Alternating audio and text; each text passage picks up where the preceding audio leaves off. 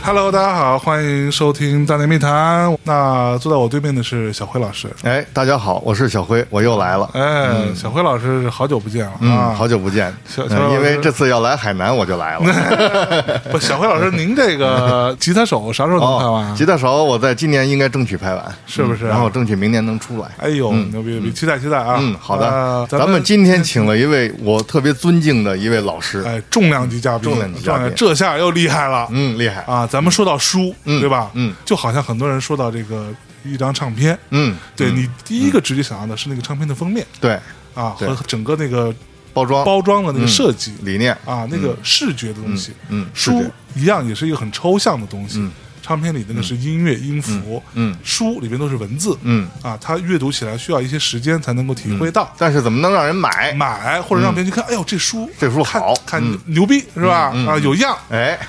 书籍的装帧设计，这个非常重要是的，啊。所以呢，今天我们既然要聊装帧设计，嗯，那我们就请到国内在书籍装帧设计这个领域当中，嗯，最大咖，嗯，最资深，嗯，最牛逼 的啊一位前辈，对，嗯第一人，第一人啊，吕敬仁老师，给大家打招呼来，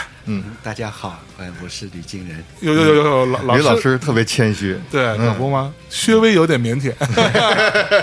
不，我跟你讲，我后来我是发现了，就是这种真的是德高望重的人，嗯，啊，就是越是德高望重越谦虚越，谦虚，越是那半吊子，嗯知道吧越会发火，对对对，像象征这样这的，种啊到 处发脾气，是不是啊？嗯不对对行对，对，不行的，哎呀嗯，，所以呢，今儿是咱们这个，你看小辉老师是吧？嗯，哎是一个唱片设计师啊，然后吕金老师是书籍这个装帧部分的专家大师，大嗯师，啊大。师，然后嗯，我呢，算是半个小设计师，哎，今天是两个半设两计师，个半设计两师的半一个对谈嗯，啊。大内有很多设计师听众，是的，啊，所以这是一个非常难难得的机会嗯对然后刚刚吕老师也说了，从来没做过直播，哦，啊，今天这第一次让给了大内， 嗯， 了不起了啊，了不起来屋里要恐怖，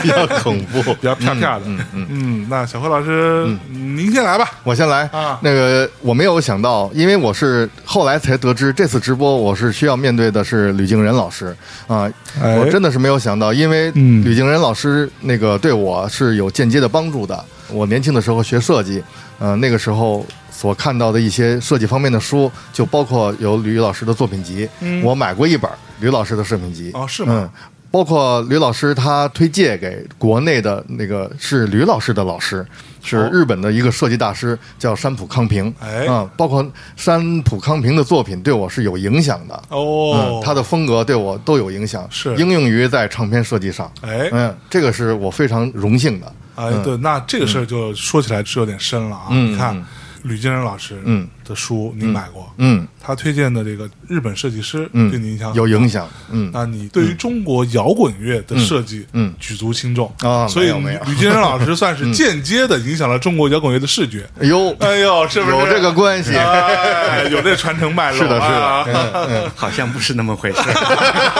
是的，是的，吕老师，您谈谈，就是您是怎么就搞上图书设计这一行呢？ 哎呀，我们这个年龄啊，呃其实自己命运很难决定的。嗯啊、因为在我要正要考那个大学的时候，嗯，也就是六六年啊、全国取消了高考。呃，我从小是学绘画，呃哦我的志向呢是当一个呃画家。当画家哎，所以从小我从很小时候开始，我父亲就让我是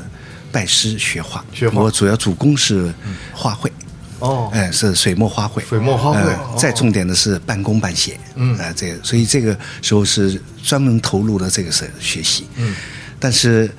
呃，没想到文革的时候取消高考，哦哎、我的志向是报考浙江美院，浙江美院因为浙江美院的中国画是非常厉害的，是的哦哎、所以我的志向呢，当时一下子毁灭了，哦哎、当然了，有很多原因吧，嗯因为这个年代是一个暴力的年代、啊，所以我们为了逃避，或者说是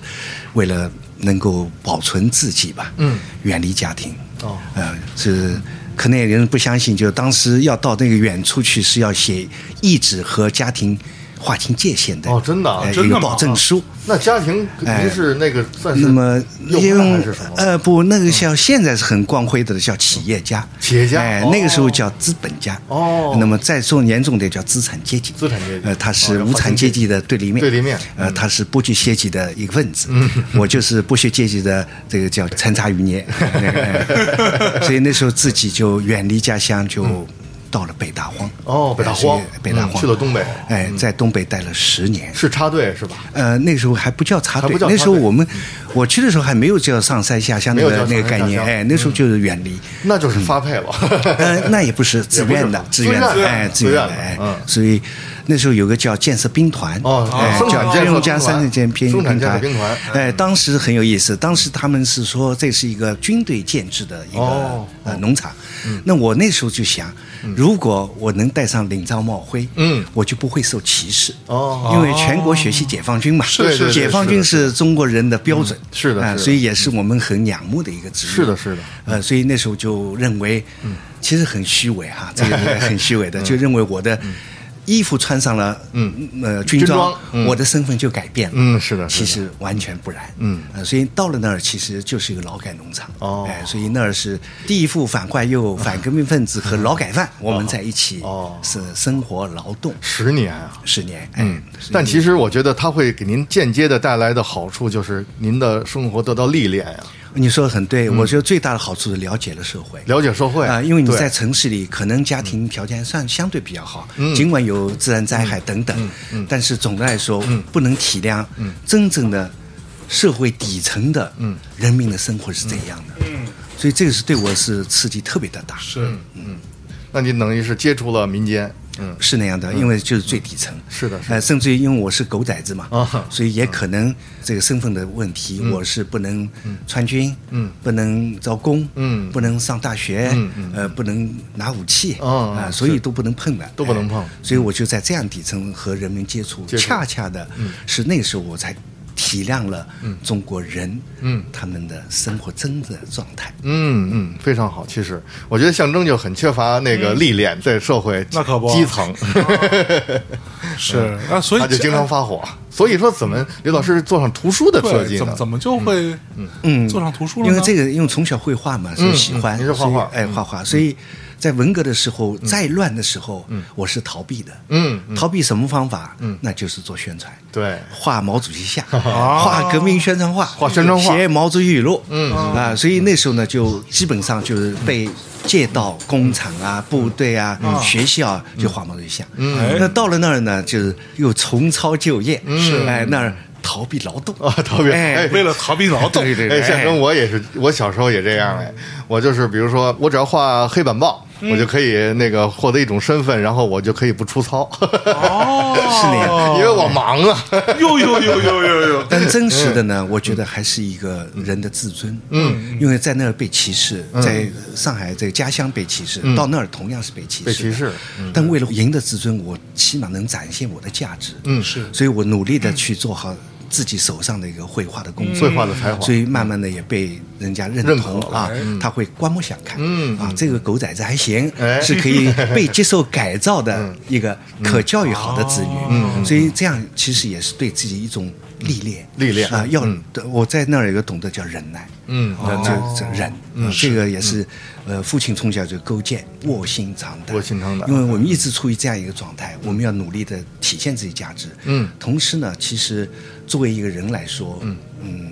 自卑呢是救不了自己的，是哎，所以还是要展现自展信现吧，这自信就靠自己的嗯实际的功力，嗯，嗯，展现自己的才华，嗯哎才华其实谈不上，那其个实就您嗯就是也是为了这个营生嘛，嗯嗯，生存而已，嗯。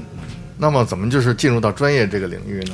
那正因为我在这个农场里头一直绘画，嗯，同时呢，因为在农场有很多年轻人，嗯，呃，里面有中央美院附中的，哦有各个城市大学的，哦所以我们呢，年轻人都喜欢搞创作，嗯，所以那时候我又做各种各样的关于上山下乡啊，嗯，呃，宣传毛泽东这个思想啊，又做了很多创作，是也参加了全国美展啊、等等，那慢慢也被人家知道了，嗯，哎，所以呢，就是曾经我被黑龙江人民美术出版社借去，哦嗯哎，就刚才我在想说到的，就是在七四年中越海战，嗯，中国军队把那个南越那个南南越的那海军嗯海军打败，打败嗯然后收复了咱们的西沙群岛，对，收复咱们的国土，哎所以西沙群岛哎，所以那个时候呢，就是出版社就借我们去画一套反映保卫西沙的一个保卫西沙的连环画，连环画哎，所以那时候我们就被借到了黑龙出版社被黑龙黑龙江江美术美术出版社哎，借的嗯那借那道时候哎，就到海南岛来体哦验生活，然后又到了西萨，哦哎，这样，所以这个过程呢，其实也是很偶然，但也有一个必然，什么必然呢？嗯太有意思了。嗯，当我在那个农场的时候啊，嗯，因为我们从小学绘画，一个除了是我自己专攻的水墨，嗯，同时呢，我喜欢连环画，嗯，连环画有一个画家是我最最最最仰慕的，叫贺友直，贺友直，画那个三湘巨变的，嗯哦哎，他是中国可以说是连环画的泰斗，嗯哎，呃，也是中国绘画界的一部历史。是的，是的，所以你只要谈，你不管连环是画对嗯陈逸飞谈还是这个陈丹青谈，他是们对这个贺友直贺友直是膜拜的的，膜拜膜拜的非常是嗯尊重。尽管就是个连环画家嘛，嗯，所以那时候呢，我们就特别仰慕，我从小就临他的那个连环画，临临摹他的哎连临环摹他画《山乡巨变》，我是非常有印象，我也有。嗯，我们到现在来看呢，还还是非常经典好，还是对经典。嗯，因为他画的人呀我，都没看过。他哎呀我可以借给你看啊看，就是他画的人物众多，然后每个人都非常有个性，就是他有人物的表情、人物的动作，他是经过那种长期深入生活，嗯能够画在纸上，能够体现出来的。他是大师。对嗯，我象征我小时候那个考那个。嗯我在美术学校的时候，啊然后我们中央美院请来的老师哎就给我们讲贺友之的传奇，我不知道这个是真的假的。啊他说贺友之当年考美院的时候，就是人家都考速写啊，他都不用现场画，他报名的时候就一麻袋速写往这一放，人家一看这画，说这个人根本就不用考，太棒了，这个人。哇，这么牛逼！ 我靠，呃，但这是传说，传说，哎传，因为他没有上过学 他没有上啊嗯哎，他只有小学三年级的那个那个。但他后来是不是在中央美院呀？呃，中央美院当教授，当教授带研究连生环画系的哎嗯他是自学成才的啊，呃，因为他曾经是家穷，嗯呃，后来居然在半路上被国民党拉庄丁哦拉是吗走哦啊，所以是解他放前啊解放以嗯前嗯，哎，后来解放以后，他喜欢画画，嗯解放以后参加了一个上海人民美术出版的培训班，哦嗯那时候他接触了一些真正的。教学，哎，那么接受，但他的功底呢是在于他广博的知识，嗯以及对于生活的一种非常仔非常细直的接观的察，直接的啊接触还有一点呢，他的传统，嗯，所以他的画有陈老莲的线描的功底，嗯啊，他在处理的人物的线，嗯啊是非常有到位的，嗯，处理的山水、树木，嗯它的层次感是通过显现面来形成出灰度的美，嗯嗯这个是在你临三项剧本你临过，嗯，它这种参差的房子、砖瓦、嗯树叶的后面的这这个呃鸟草丛，嗯，那都是用线表现的特别好，嗯，那么说为什么要说呢？嗯，那就在七二年的时候，嗯哎我们72还年在还在劳动呢，嗯嗯呃，人家说那个《红楼梦》那个宝玉啊，嗯宝玉呃天上掉下那个林妹妹是吧？哎她整天在想啊，哎，我们是在黑龙江天上掉下来一个贺老头儿啊，嗯啊，你怎么怪吧？为什么？嗯，因为他是被批判的这个对象资产阶级知识分子画，小反动学术权威，画小对人猪也是反动啊！当然了，那嗯哦只要有一点艺术文化的，都是哦都是这个人民的对立是什面么，知识分子臭老九？ 哎标准的叫臭老九。 哎但是您就有机会接触到贺哎老师呀了，那我真的是从小崇拜，嗯也不可能见到他，怎么可能？哎，突然但是之见到间真人了有人监督过来哎，带着他哎到我们这儿来哦。因为我们这个农场有个作家，写了一部小说，呃，叫《江畔朝阳》，嗯呃，讲的是农场生活，嗯。那么把他拍过来呢，就是监督改造哦，在监督这个三大革命的生产第一线，嗯来。建议你的改造的这样，于是呢就成立叫工农兵三结合的三结合创作组，嗯我呢被选上了哦所以我们有三个知青跟他在一起跟，他在一起，所以从这个开始跟他在一起后，我们就在一条走廊里一起睡，同吃同睡、同劳动，哦到连队到农场体验生活、收集素材，这个这个观察生活，嗯而这一套的创作方法，我们慢慢体会到了，嗯是他这种创作的严谨的态度，我们也学会到了。嗯，同时他对构图的一种处理，对灰度的处理，嗯对造型线描的处理，我们在逐渐在实践的绘画当中慢慢学到。嗯，呃，这个甚至是在比上学还要好。那当然哎比上学还太好，是而且他是单独教那哎，个对对于对，老师的，哎所以这属于开小灶，哎对哎 对，没错。嗯呃尽管有人监督，而且有人要汇报他的一举一动，嗯哦啊，但是我们呢就太崇拜他了，嗯整天和他亲近，嗯那当时就有人汇报了， 哎，这个是对他也造成了一些哦嗯困惑哦，哎，因为我们太亲近他了，跟跟一个反动分子在一起，嗯 因为有了这次创作经历，我们学会了如何从一个文本，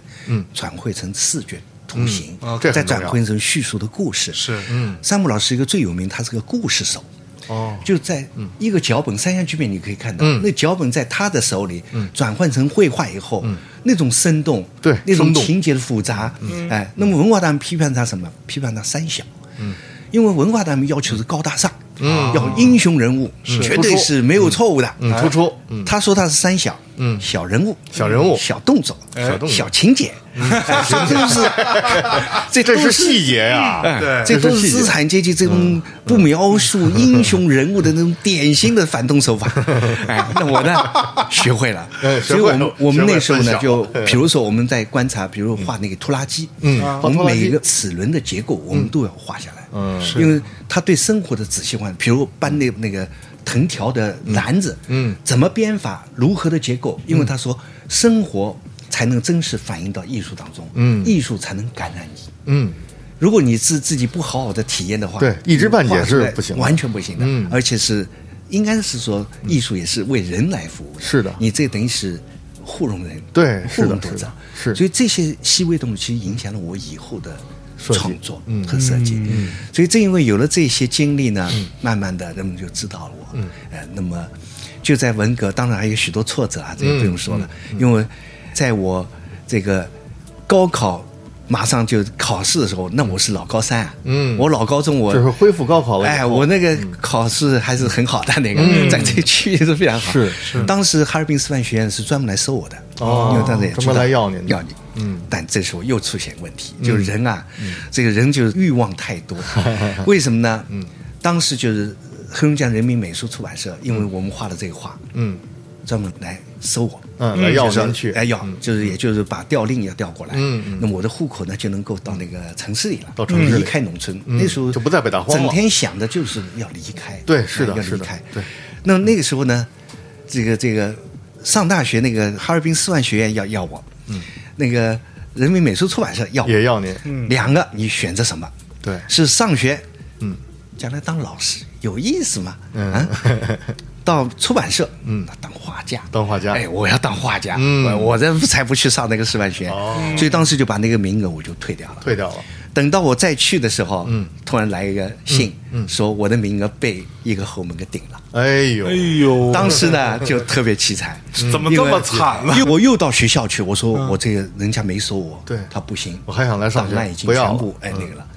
哎，那也是阴差阳错，嗯正因为这件事情。让他们感到抱不平，就是这个出版社、嗯觉得这件事不好，对不起吕景仁、这个年轻人，嗯哎，所以在一九七八年，嗯，团中央恢复工作，嗯，恢复了中国青年出版社、中国少年儿童出版社，哦那时候就都下乡了嘛中青出，版社那个编辑们全部到五七干校，嗯后来就全部来了，恢复嗯恢复那时候需要一些年轻的力量，哎，嗯，那么在一次庐山青年工作的出版会议上，嗯他们把我推荐给中国青年出版社，哦所以呢，这个更好了哎，所以这 样呢，一下子就奔北京来了，对更好了哎奔了北京，调北京来了嗯所以人呢也不要太贪慕贪欲，哎，也是这个一个偶然的是说不准，嗯 收而且这个出版社特别强，哎，对，那么金燕出版社它属于中国的几大中几大央出级版社的出版社，中央级哎哦所以中央人民级嗯出版社、人民文学出版社、人民美术呃出人版民美社术出版社、中国青年出版社、嗯文物出版社、文物出版社就这些都是属于中央中央级级的，哎，对，嗯，您一下子就调中央级哎，的出版对社了，来人家到中央来了，哎太这个棒了嗯所以呢，那个时候呢，因为他们看重是画插图，嗯就绘画、画插图画画插画图。所以我一来的是专门是在文学编辑部，嗯为杂志画插图。所以我现在也可以很骄傲的说，嗯当年我们中国青年出版社进来的大批的年轻作家，嗯嗯铁凝啊，王安忆啊，这个这个贾平凹呀，所有人都在我们出版社做书。我呢为他们画插图，为他们画插图哎所以有些像张康康，我们都成了很好的朋友。嗯哦哎，所以那时候主要是画插图，是嗯 嗯什么设计根本不懂，不懂什么设计啊？设计就一张画加一条字，哦啊，哎，那么画画我们本来就擅长的，是写字我老练呐、我哎嗯那毛主席语录我是写着这是烂熟啊。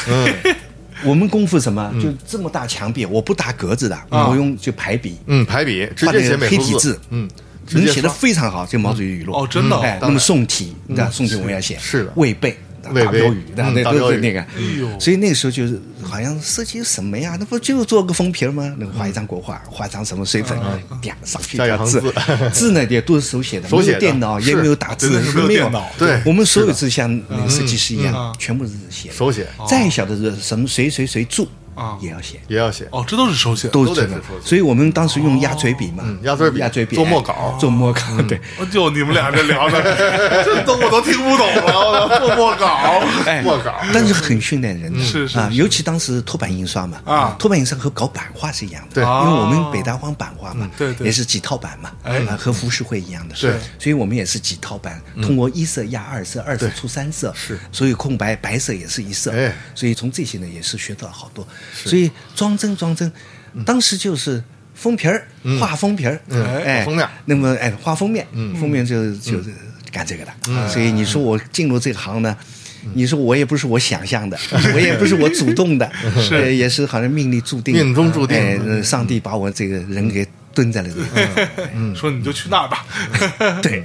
OK，那后来您是在什么时候说我想要真的就很系统地去学习设计这件事情？其实呢，那个时候啊，其实中国的设计观念啊，其实也是比较老的。对也就是说，并不是我们缺中国优秀的书籍设计家。呃嗯，中国我们很多前辈，嗯啊，任意啊，俞炳南啊，嗯，这一批啊，那个钱君陶啊，是都是最好的设计家。但是呢，因为受到社会的制约，比如说，嗯，他那个成本，嗯，成本嗯就成本你你只能让做封皮儿，你里头不让你设计。对你也知道，我们那时候做书啊，版面不设计的，是交给版式科排版嗯哦排版科。然后呢，那个编辑呢批，嗯啊，这个页面啊有四十五行乘。七十六字，比如说，对对啊，一共有多少字？天头地角呃上天下地，嗯嗯留多少？是然后呢就排字，对排字谁排？排字工人台去排，子工人，哎，对对对，对，是签字儿，哎，签字嗯。所以那个年代不需要版式，不需要版嗯只式，需要版那个。那所以说，我们的前辈们他也不是说我不愿意去做版面设计，嗯是嗯自有这个资格，也只有这个功能来完成一本书的装点。对对对所以以后就变成这样，叫梳妆。梳妆就是梳妆，你做什么的？做梳妆。梳妆啊，嗯，那中央上美面院梳妆系，哎，那么梳妆呢就是装潢，嗯，装潢呢再就做包装，嗯再做包装呢就是梳衣打扮，哎啊，这个都是这个概念，嗯。但是以后呢，当我在看到了国外的书，嗯，看到了一些西方的，包括日本的、台湾的，嗯他们的内文的传递、哎信息的传递，嗯，编制的过程是层次感，嗯。包括当然插图、插图印刷，嗯，对吧？这个装帧的形式，嗯，这个工艺太复杂了，太丰富了，嗯，所以当时你看，哎，一本《剑桥大字典》，嗯，那里面图啊，纯画的，对条目是条理清楚，嗯是主体文字、标题文字、辅助文字、注释文字、图本说明、节奏感、层次感、啊哎都有阅趣嗯读的视线流，我们看都有傻层了，不是书难道还是那么设计吗？哦我们不就是画封皮儿的吗？对不对？对对对对那然后说我们想设计版版面，对不起嗯，你别给我增加这个麻烦麻烦。哎，最多什么呢？我知道我画插图的，哎，呃，吕先生。这个有个空页，你给我添张插图。哎，然后说，我最后一段啊有个空白，你给我来一个点缀，点缀，画一个提头。提啊头啊哎哦，是不是那样？是的对对就那时候有时就是所有的书籍叫装饰，装饰嗯叫装潢。哦，那么这个时候我就真的是不满意，所以当时我在想，我能不能就不能够在这样一个状态下，嗯，就是心里也不服，嗯就是中国的书放在外面，为什么外面的书比我们的好看？嗯吗所以真的是有点难受，因为我们嗯再也不能这样，样过，是吧？嗯不想那样，嗯所以我就有一种想到国外去学习的机哦会。哎，所以最后呢是到了日本，是是专门拜到了我的老师，也是被称为日本书籍设计界的巨人。哎，嗯，巨人哎，巨人。那么去了以后，那才明白啊，做书人原来是那么复杂，什么复杂？封面是最后一道啊关呀，封面是最后的装帧完成的，在这之前是叫编辑设计。编辑设计编辑设计嗯编辑设计，也就是像啥意思其实你们呢也是那样。啊当你拿到一个主题，啊文本拿来以后，对你就像一个导演，啊你要觉得我选择一个分镜头的导演，嗯，做分镜头，嗯，同时我要选择一个真正的导演，嗯，来指挥这部嗯作品，嗯对，当然选择了一个制片人，嗯，其实他就叫制片人嘛，选择演员，啊哈，最后还要剪辑，嗯对吧？哦还要配音乐，是配音乐嗯啊，这就是一部完整音乐的形成。对那我们说你也不是说，呃，我里头什么也不玩了，嗯你就给我做个封皮儿就行了。那也不是啊，最关键是核心是你这张唱盘魅力啊。嗯我们说书好看是里头的内容好看。嗯对啊对啊尽管我们说它第一眼球会吸引你去购买，嗯但真正的让你买下来的是里面的内瓤。是嗯所以我们说就是说，书籍不是一个装帧，嗯不是一个表皮打扮，嗯，而是书籍的整体设计。哦，所以整体设计在和山姆老师在一起的时候，我就和他在一起，嗯呃，文稿来以后和作者谈，和编辑谈，和出版人谈哦哎，呦和插图画家谈，是和摄影家谈，甚至于和印制的工厂、嗯纸张的提供商，共同来商量这嗯本书该如何陈述，最后的阅读的结果嗯是怎样的，这个结果是否符合这本书的成本？嗯我用怎样的价值投入怎样的力量，最后得到一个最完美的物有所值的价格。嗯，这就是一本书的整体设计。对，所以这个那一年的就我们大开眼界顾不上了嗯嘛，我们、所以一本书时间很长，嗯，要周转的很长，嗯，这样才会出一本本精品。嗯，山姆老师的《全宇宙志》啊，嗯文字的宇宙》啊，嗯，全部他是编辑设计的投入，嗯，呃，视觉表达的全部的介入，嗯，包括他要让画家画什么，嗯，我要让你增添什么照片，嗯我要你增加某些文字，我要你减去某些多余的份额，嗯最后完那成厉一害了，嗯完成了一本，嗯完全是能够得到一个审美、内容和功能、嗯完美相结合的一本书。哦那你当时也开眼了，我当时是真的是就觉得嗯就很我现在棒听着都开眼了，所以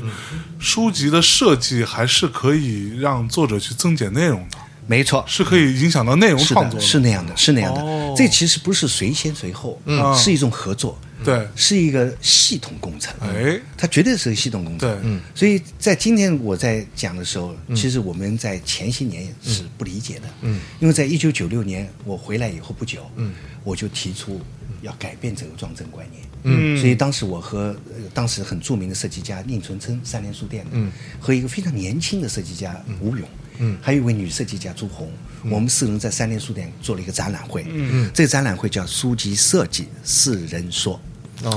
为什么叫书籍设计？这是第一次提出来，叫 book design。嗯，book design，那么在当时，有人说这个什么 book design，这个外来的，你的数典忘祖，装帧是我们老祖宗的那个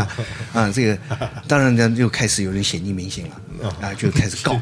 哎，一直告到宣传部，啊后来也告到我们学校，啊就说李俊是崇洋媚外、数典忘祖、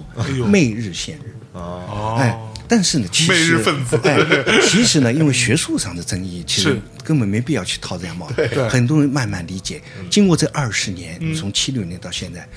中国的书籍设计的观念已经在改变了。嗯，所以很多的那个出版人也改变了观念哎了。嗯，所以他们也认为书不仅要封面好看是，内在的设计要完美，非常重要哎，那么我们在二零零三年开始，由上海新闻出版局嗯去进行了中国最美的书的评选。嗯，这个书我们不看表面，嗯我们看整体。你内文一定要有设计的是点，要有设计的概念，是哎，才能够不管是繁还简，它注入在这个设计，让文本得到更完美的体现。嗯，所以这个书才能评上最美。那么从二零零三到二零一九年，我们中国有二十本书获得了世界最美的书奖。哦，这个是成绩是非常惊人的，是是让世界也了解了中国的设计。那么通过这个十六年，我们有一个统计，嗯，得最美的书最多的是荷兰，哦第二荷是兰德国，德国第三是瑞士，嗯第四是中国。嗯，我们非常高兴。嗯，那吕老师，我有一个问题，就是那国际上这个最美的图书设计，它是属于哪儿发起的呢？是哪儿主办的呢？哎，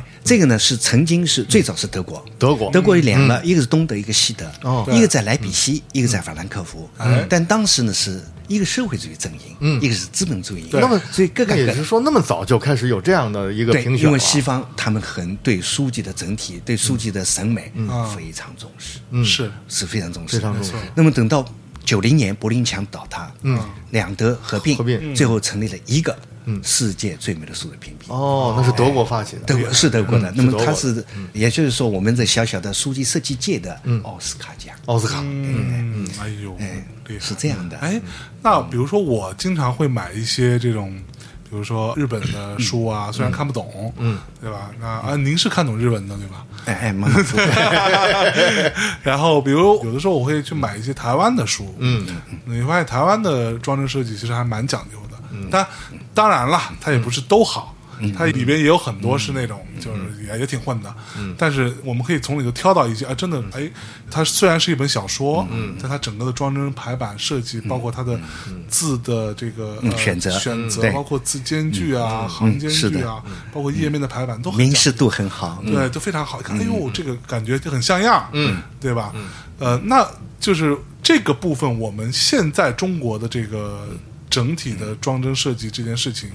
跟国外比起来，是不是还是有一些差距呢？嗯，那样的，你刚才说的很对，因为日本也好，嗯，台湾，嗯，香港，嗯嗯其实香港受英国影响，西是方，嗯没错台湾受日本影响，受日本人影嗯响，没嗯所以错他们的设计很多日本的影响对的很明显的痕迹，非常明显呃，很讲究内文，对很讲究插图，对呃，很讲究版式的一种阅读的舒朗度，哎哎，那么这个呢，我觉得对我们来说也是一种很好的借鉴，嗯，那么中国的在当下呢，其实经过这几十年，很多的设计师已经关注到这些，嗯，我们也有像香港的设计师陆志昌，哎呃，到了咱们大陆，是呃他三联书店的书做得非常好，是是他也吸收了嗯香港和他在法国学习的一些优点。哎嗯同时，我们和其他的一些设计师也吸取了日本的，也吸取了欧洲的，有很多留学对回来是，嗯也做得非常好。所以现在呢，我们可以说。如果说是中国的绝对数的好书来说，嗯，应该还是不少的，还是不少的嗯但是呢，我们一年五十万种书，包括再版的，哦它的分母太大，氛是围是所以呢，分母太大，你即使有你接触一不千本，你都淹没在五十万种里头。哦对有道理哎有道理所以呢，我们在评比的时候，因为我们也参与了就全国的书籍设计的大赛，呃，中国政府奖的大嗯赛是，呃，中国最美的书大赛，其实还是选上来一些嗯优秀的图书。是，呃，那么也是百里挑一，千里挑一。嗯所以，当我们拿到世界的时候，哎，人们觉得。中国的书很进步不小啊，嗯，而且中国的书有东方的韵味啊，嗯，因为我刚从瑞典回来，我们就嗯举办了中瑞的书籍设计家的展览，展览怎么会展呢？因为我们在九展的时候在南京举行，瑞典的设计师作为这个嘉宾到我们这儿来看，嗯，他一看惊呆了，什么中国的书怎么会做的那么美？是不是能够让我们的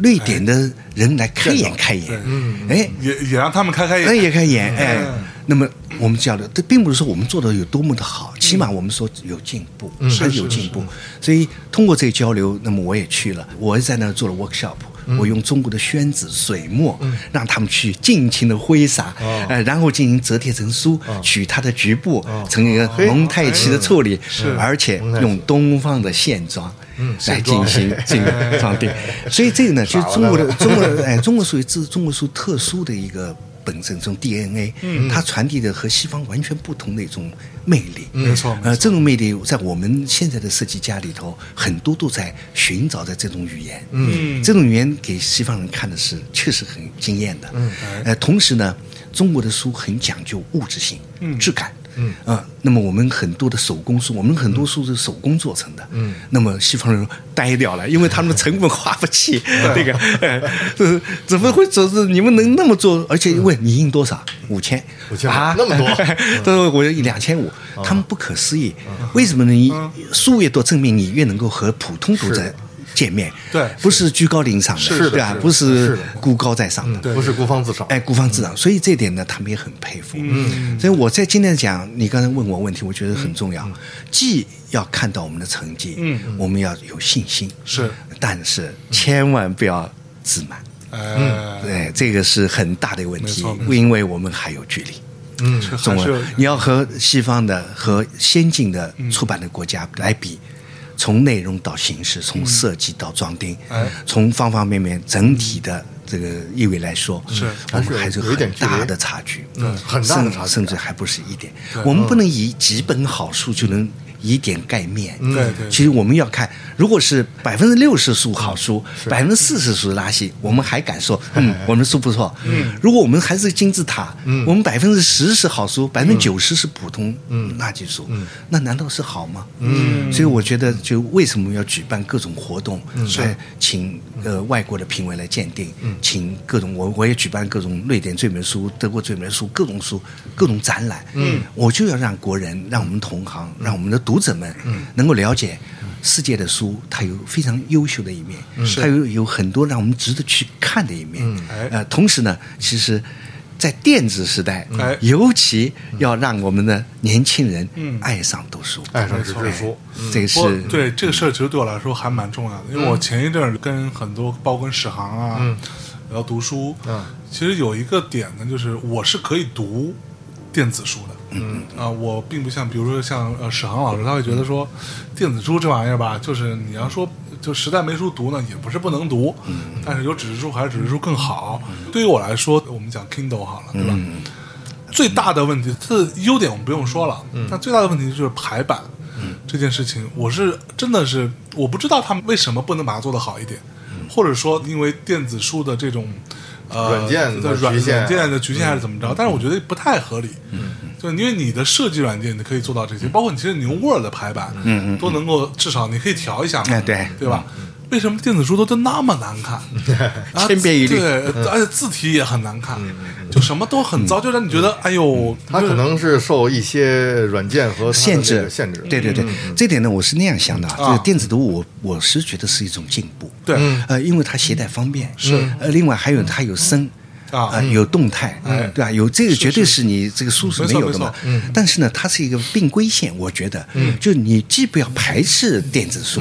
你看我现在看新闻，我也就看电子的了，因为快嘛，就手机集中上在你的对哎点击。但你要静静的读一本书，慢慢的去品的话，那还是那个对单纸面书。但有一点呢是那样，就电子书它是线性阅读，对，线就性阅你读基本上是拉嘛，对就是对拉过来，一条一条推嗯你要来回反复，好像比较麻烦，也不太愿意来，也不太烦的对嗯对对对。书不是的，对书是我会从头到尾，我啊从前往后，从后往前啊，我当中翻开，我再往回来翻来覆去啊，它是多项性的阅读。哎，是而且我还可能在这上面还写几行字，我还我插一个小条子扎嗯对扎里头，对对我再对喝对对，对在下次第二次阅没错读，没错嗯它是一个互动性很强的，对是是参与感的，对所以哎你知道对我那么这个书的无感对，全在里有头，触感，有香味儿你，知道，我一直觉得啊，电子书啊，无论是 Kindle 还是说，比如说 iPad 上那种，在我看来最适合的是杂志。嗯，对对，其实是杂志，就它就的快阅读还是用杂呃志的一种形我式，觉得它那个状态是好的。嗯啊对对对包括它里边可以插视频啊，嗯对对对吧？插一些动画啊、态对动态的东西，嗯还有一些是互没互错嗯动交互。我觉得读读杂志是 OK 的。嗯嗯。但在我看来，读杂志不是读书，对嗯吧？读杂志是对坐在马桶上啊翻一翻嘛，就就完 了。哟，掉进去了，所还以挺贵哎， 它还有一种现场感。我觉得在读书，在不同的氛围下读，会有很多不同的感嗯受。没错没哎错，嗯所以一本厚书，一本历史书，一本抒情诗，嗯，它在不同环境下，其实它有不同的感受没。错没错那么这个我又想起我们在看视频，嗯，为什么我还要去看话剧？我嗯们为什么还要进到剧场？我听音乐，为什么我非得要到音乐厅去听，对而要到不是现在场嗯自那个听？它是不一样，不一样是各有优当然点不一样，嗯但是这种现场感，哎，它是不一样的。那你像一个纸面印刷油墨啊沉沉淀的。透明度是、反射度，对这个完全是不一样的。没错没错再加上刚才你说，它有气息吧，触觉对有触觉吧，有触觉啊，有重量、轻觉感，是是嗯哎还有书，还有新书、老书、对 古书、旧旧书书，对对感对觉对对。你回个时空跨越，你在照片你放在里头，你看得出的古书味道吗？是看不出 来的那个。 我第一我第一次听说这个。无嗯感就是这种感觉啊！我就是从这个山浦康平大师的这个对是的介绍的文字中看到的。我当时说哦，原来还有这样啊！啊，嗯学习了，对，所以当你是个做书人，对无感是第一位的，无感就无感介入进来了。哎，我做一本要，就像我们做菜要色香俱全，色香俱全对吧？不光是模样，嗯，还要材素要好，是对吧？层次要好，嗯，这个视觉要好，嗯。口味要好哎，还有过程要好，是吧？所以这个其实就是一部戏剧。所以为什么我们设计师喜爱吃呢哎？其实这个是普遍性的。设计师三浦都爱老吃师，苏文甫老师是个美食家美食家，哎呀，这个这哎呀 个，因为我跟着他吃了好多好东西啊。哟 全程已经流口水了。嗯，为什么呢？我哎午饭都没 吃。这其实它就像一部戏。嗯哎当你把文本拿过来，就是那个佐料。哎是但是你厨师要经过你的编辑手段，嗯，前后次序，嗯啊，多多少少，没错哦嗯啊。个这个空间、时间是全在里头，对对最后呈上了一部作品，就是一本最后的书。是哎那么不同的设计家、不同的厨师，同样我是做这盘对五香呃什么鸡丁啊，这个叫嗯宫保鸡丁宫保鸡丁嗯哎，我是由你来做的，我是他来做的，是不一样，不一样。嗯，那么我们就我作为书籍设计师来说，我们不能够把一个脚本变成一个模式。当然我今天我做的是那个那个叫贾平凹的《废都》，嗯，你做的是这样的，我做的是那样的。对文本没变，但最后的阅读结果。是不一样不一样的，是啊，所以我为什么我看到这个翻译书《这个老人与海》是最多的，嗯，但是有很多人做出各种各样的，对嗯不同感受，各各种不同版嗯哎，本所以我们在演戏的时候，一百个作者就一百个莎士比亚、哈姆雷特，这个其实一个道理。嗯啊所以我们是今天在说装帧，我觉得我们千万不要局限于封面打扮。没错我们有这个责任。嗯当然作为书籍设计师来说，你要介入到，要介入，嗯要介入主动介入到文本。文本啊那么为什么过去那个我们的编辑师、设计师不敢介入呢？一是我们设计师没文化。哦对不对？我们学画画的都功课不好，对吧？都是那个哎那个，然后呢，确实不怎么读书。坦白讲，那么编辑呢，他们老觉得你们什么也没文化，你你们是有资格来对自跟由我反们骂那个那个哎，不是哎，对，这个自由自由反什么叛呀？的因为你没有资格来介入我们。对啊毕竟说你是一做设计的，对呀，你不是你学好风好做设计，不是你做封皮儿的，做风那个格哎哎，对你跟我的内容跟你没关系。所以这个过程呢，我们过去在出版社是那样，就啊稿子全部起钦定，嗯你没没法介入啊，但人家定好了对对，他给了这个总编室，总编室发到这个出版科，哎然后出版科会给我们由编辑部发出来一个叫封面发稿单。啊，封封面面发发稿稿单，嗯单，然后从出版科给了我们的，编辑部不给的，给了我们，啊你见不到啊编辑部吧嗯你来完成啊，这个封面上面有一段内容提要，好了，内容啊提要然后呃编辑要求大气、大方、大雅，哎就是，这基本上就 这几个。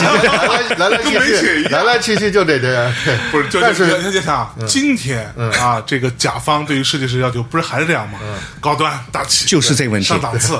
所以现在我们就对编辑有些我也提出要求，就你们要有想法，嗯你们要把这本书的最后的结果是要跟我们每边要共同来探讨，没错没错，哎，所以我是提出，我们设计师应该做一个导演的工作。嗯，那我们把文本、呃色彩、图像、文字组合在一起，演出一部戏剧嗯哎。所以书它是个平面的，但它是个舞台。没错嗯这舞台是经营了文字、图像结构，但这是个平面的。但书还是个时间概念嗯对，因为它层层叠叠叠的关系对，嗯随着第一页到第二页、第三页的时间过程里面，戏剧的是是是，转成电结转合成结合，呃，迭起啊波荡对，起手回呃结束，它是有节奏时间概念哎的，所以那个时候呢，就我又提了个字叫书系。书系书书系系，哎，那么我在二零零五年召集了四十个中国当代优秀的设计家办了一个展览，嗯，后来这个展览我在德国展出，在台湾展出，呦都展出。那么我的题目叫书系，嗯，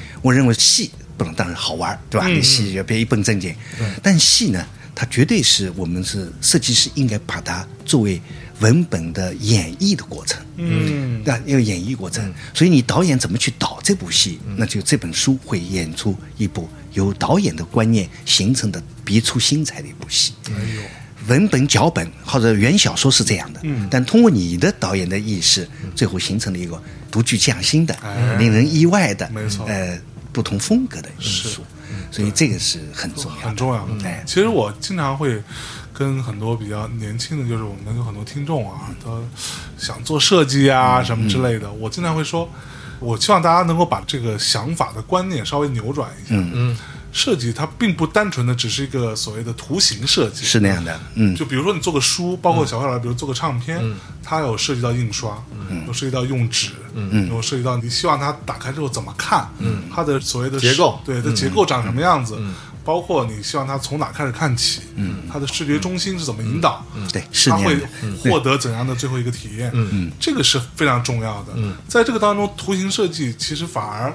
就是怎么说你，它是一个细节对了它是其它是一实部只是分其中一部分，啊嗯这其中一部分，对，对是对一种元素，一个元素，没错对没错没错。所所以我是感受的呃比较深，为什么会那样的有这样的深刻的印象呢？嗯，我到了日本以后，山木老师第一部，嗯，他有两件事我印象最深。嗯，第一个，他让我用铅笔画格子。嗯啊，那么一张 A 四的纸哦，嗯，铅笔他给我买的德国的铅笔，德国的卷笔套，德国的橡皮，嗯，要我用三毫米的格子画下来，画下来是不能粗、不能细、不能虚，啊就完全是像机械一样的画，嗯，哦云，这是画的云我，想我哪干得了？ 为什么呢？我画国画的，画讲究画讲究国变画化叫，哎，我们叫业线到意到线不到啊。对，这叫 留白，这叫对对对对我们讲可不嘛讲酷比的这个，对吧？啊， 是是是，那设计不是，它设计是秩序的驾驭。秩对序，秩序，秩序，嗯对它就是和绘画是不一样的。嗯，哎，它一定是有把里头的内在的规则嗯进行梳理，最后呈现在你的设计当中。它一定有道道嗯哎，一定有它的逻辑性，没一定错有没错。嗯那他看到我啊，我就是显摆，我在那送画啊，写写画画，嗯哎，他就挺想了一招他也一看这个洛桑啊，嗯这个啰嗦嗦哎，洛桑这绿色个哎，实在不太老实。不老实，他说你要从头开始，嗯，这是从头给你做做规矩，给这是哎，那一看李老师在这歘歘歘，我们玩玩飞白，我我们就好玩这个嘛对，那个我给你，我给你出一 题，不是你给我，你给我规规矩矩，你老老实实，给我画所以我直线 真的断断续续画了将近三个月。哦，三个月我，心里急的呀，当然我其他人也在做，我想我来学习，我来画格子，这格子是不是人人都能干的嘛？还真不行，哎真的是非常严谨，手不能动，是很那是它是锻炼你，训练你对秩序的概念，秩序，什么都要守规矩。嗯哎，这个是一，所以这个是让我很感动。第二个，大概过一周以后，嗯他给我买了一个当时合适的录像带、录啊像录像机。录像机，他是电影爱好家，嗯哦音乐爱好者，是很专业的啊，他音乐是很专业的。嗯哎呦，他拿了一大箱的那个电影片子，嗯老闪你好好看。嗯，那里头是什么德国的呃象征主义啊，什么象征主义最现代派新浪那潮法国个新浪潮啊，新什浪么都往看，还带我到电影院。当时我看了最有名的，当时看《蓝风筝》，嗯呃，那个田壮壮哦，田田 田哎田壮壮田壮壮的田壮壮，呃，《霸王别姬》也在那儿看的。哦，防风机呃，，防田风壮壮机还有一部叫呃西藏的叫《盗麻贼》，哦，大马贼，放马贼，呃，包括还有其他的，比如说伊朗的片子，伊朗那那那个印度的片子，他都让我看。是，我知道了，这个其实我们是讲故事人，我们就是个导演。哦，所以山姆老师他自己还导演了音乐，是因为他是把那个比如说呃尺八，嗯，他和萨克斯，嗯一起演，他那个用那个咱们西洋的鼓，嗯和太鼓，泰国，泰国，都做各种音乐的音乐会，嗯，所以它是一个非常就是知识面很广，趣味又很深深厚的，嗯，所以我一想完了，我说是懂绘画，然后 这个狗屁不是那个，这个真的是不只行。会画画是不行的，对嗯这个其实它是我们说画在画外，你的修养在外头，是是是是哎，所以从这些呢，就除了读书以外，嗯就是可能还是从音乐艺术、民俗艺术、呃采访、嗯对嗯编辑哎，所有东西我学了很多，明白了所以我回来以后，我其实我喜欢看戏，因为我从小家从家里我嗯是我父母就有这条件哎，条件，我们京戏、话剧、音乐会，我们都看，嗯、包括其他的运动，我们都喜欢。我喜欢打 boxing，、那个哎，我我们五个兄弟，啊、这个这个家里哦嗯你家我们五个兄弟哎，我兄弟哎 哦，我是最小，哎，我们一岁一个，哦一岁一个哎哦连续五年哎，我我妈妈嗯很累的那 个，哎人家五年生五个，哎，那时候五是个男孩啊，您是排行第几？呃，老莫，那个哦，老小，所以在那时候的马路上看我们出去，那回头率很高 的，嗯啊，哆来咪发嗦，很有意思。嗯所以我也喜欢。所以到北京以后，我仁义的戏我必看不必看必看仁义啊。哎，我当时在这个首都剧场嘛，嗯仁义仁义因为我我是在东四嘛，东四四十二啊条对对对，他们在美术馆斜对面嘛对对，嗯哎。所有的于世之啊什么的，一帮人我全部看现场过看，嗯我是特别喜欢。坏话一条街，哎，所以这里戏里面的戏的调度啊，嗯空间概念啊，灯光配置啊，前台后台，嗯这个其实都是做书哎。哎，我这这些都我有潜移默化对我影响。是，那么在日本他更那样，嗯他让我去看嗯戏，呃，看能等等，他都是让我去寻到。太棒了我我在想，你给我教我技 术啊，这个这个这个教我设计啊， 嘛呢？哎，那咱们也找个日本老师吧。哎哎，其实他是很特殊的一个人，嗯对，所以他你是在很他特那殊儿的。学多长时间？两年，两两年哎两年以后呢，我回来以后就一直没断了，就这个就培养出来了嗯三十年，我们没断过，我一直到日本去，他也到这儿来，哦我不停的交流，嗯他的书在中国出版，我一到那儿，他又把我们带到日本去办展览，是是是那就我这三十年一直是他的弟子，嗯，呃，前两天我还在神户哎和他在一起，嗯哎呦那么他呢是棒了嗯神户呃这个他。呃一起主办的一个就是学校叫神户工科艺术大学，工科艺术大哎学，工科艺术大学嗯哎，对，这个很有意思的，哎，他把理性的、呃逻辑的和艺术的嗯结合在一起，呃，他出的杂志也很棒，叫《艺术工学》。艺术工学，哎这个很值得的，这要说来不及说，哦嗯您给哎引进来吧，特别特别有意思，嗯您给嗯引进到我现国内在正在来嗯引进好多书，正在弄哎，就这我特爱买日本杂志，嗯，就买了之后就你看 又来了看，嗯杂志，你看你你应该说你买日本书，然后，然后他，嗯然后再有一点呢，就是说第三点，嗯第三他对我的教育，嗯，很大，嗯，嗯，就是东方文化，东方文化，东方文化因为他是学建筑的，他不是学绘画，他学建筑哎，嗯他建筑哦东京艺大的建筑系毕业的，哦哎那，他是数理化太好了，对， 对，但是他就喜欢音乐，是那时候就是在学习的过程当中，他就跑到音乐杂志社，说。能不能让我来做音乐唱盘的设计？嗯我不要钱，哎我就在你那做做唱片 因为他唱片设嗯太计喜欢音乐了。哎，所以那时候就杂志社里头，他就拿一个睡袋，嗯就在那儿。白天不上课嘛，晚上就在那儿干活，干完活就睡袋躺在那嗯儿。当时他做了六十年，做的音乐杂志做的特别好，哦是是他做为很多音乐家，嗯包括现代音乐家，做了很多他的唱片的设计，哦做的真的特别。现在我看啊，都都很好，还挺前卫，嗯是我怎么看怎么会那么前卫？我们现在真比不了他。它好像受宗教的一些东方艺术、东方艺术宗教的一些影所以响，嗯说到这里呢，因为他是学西晋的，同时呢，还有一点他是叫信息设计的建筑师，他被译为为什么他做信息图表？嗯叫 infographic design，是是就是信息梳理、信息编辑、分信息视觉化，对嗯啊，timography，这个，所以这个呢，就是他在这方面的成就被德国人看上，哦结果德国人就把他招到了乌尔姆大学嗯去当教授，是乌尔姆大学是包豪斯的。包豪斯后来的嗯接上的，对对纳接接粹续了纳粹把它开掉以后，接续暂了扣以后对继嗯续了。威尔姆大学在那儿当教授，哦嗯在那儿他看到了东方人的思维和西方人的区别，区别 OK 他觉得这个。西方的二进位只有它的局限性，就是 yes 和 no 的关系。嗯是嗯东方的混沌概念有它的优越性，哎是与不是之间，哎哎，这个就，所以他回来以后就开始嗯转变，嗯就是转变了思考，就是原来的西方思维是否需要反省。嗯，好，有一次机会，他随联合国教会人组织到印度考察，嗯，在印度文化把他对他最大的冲击，印度的生活观、自然观是和宗教观，宗哦教、印度教，特别感动他。嗯，所以从那以后，他人都变了，哦，他的衣服也变了。衣服也着装也变了，他着装全部是印度式，但他自己设计的，啊就是印度式的东方的，他啊大宽袖子，大宽袖比较宽，嗯，那个那经比个较叫长衣襟比较啊长，哎，所以呃，他是说衣服和人之间、皮肤之间有风过而过，有风而哎，过嗯有风而过，它是一种空，空，哎，所以那时候我们每天我们中午吃饭都是嗯在外面吃，是哎我那个工作室，嗯，所以这他又是美食家，嗯东一家西一家到处 跑，然后都是那样的。我们一群人，我们嗯跟着工作室大概有五六个嘛，是我们是跟后头，嗯，他的脚步太快了，嗯嗯那你就看他轻飘飘的啊， 嗖嗖嗖过去，嗯像飘个过去的哦神那样飘过去，我们后面跟着，特别有意思。然后那个时候他就一再敲定我，就是他罗萨。嗯，我们中日本文化是从中国学来的，因为为什么呢？我老流露着这个崇洋媚外，对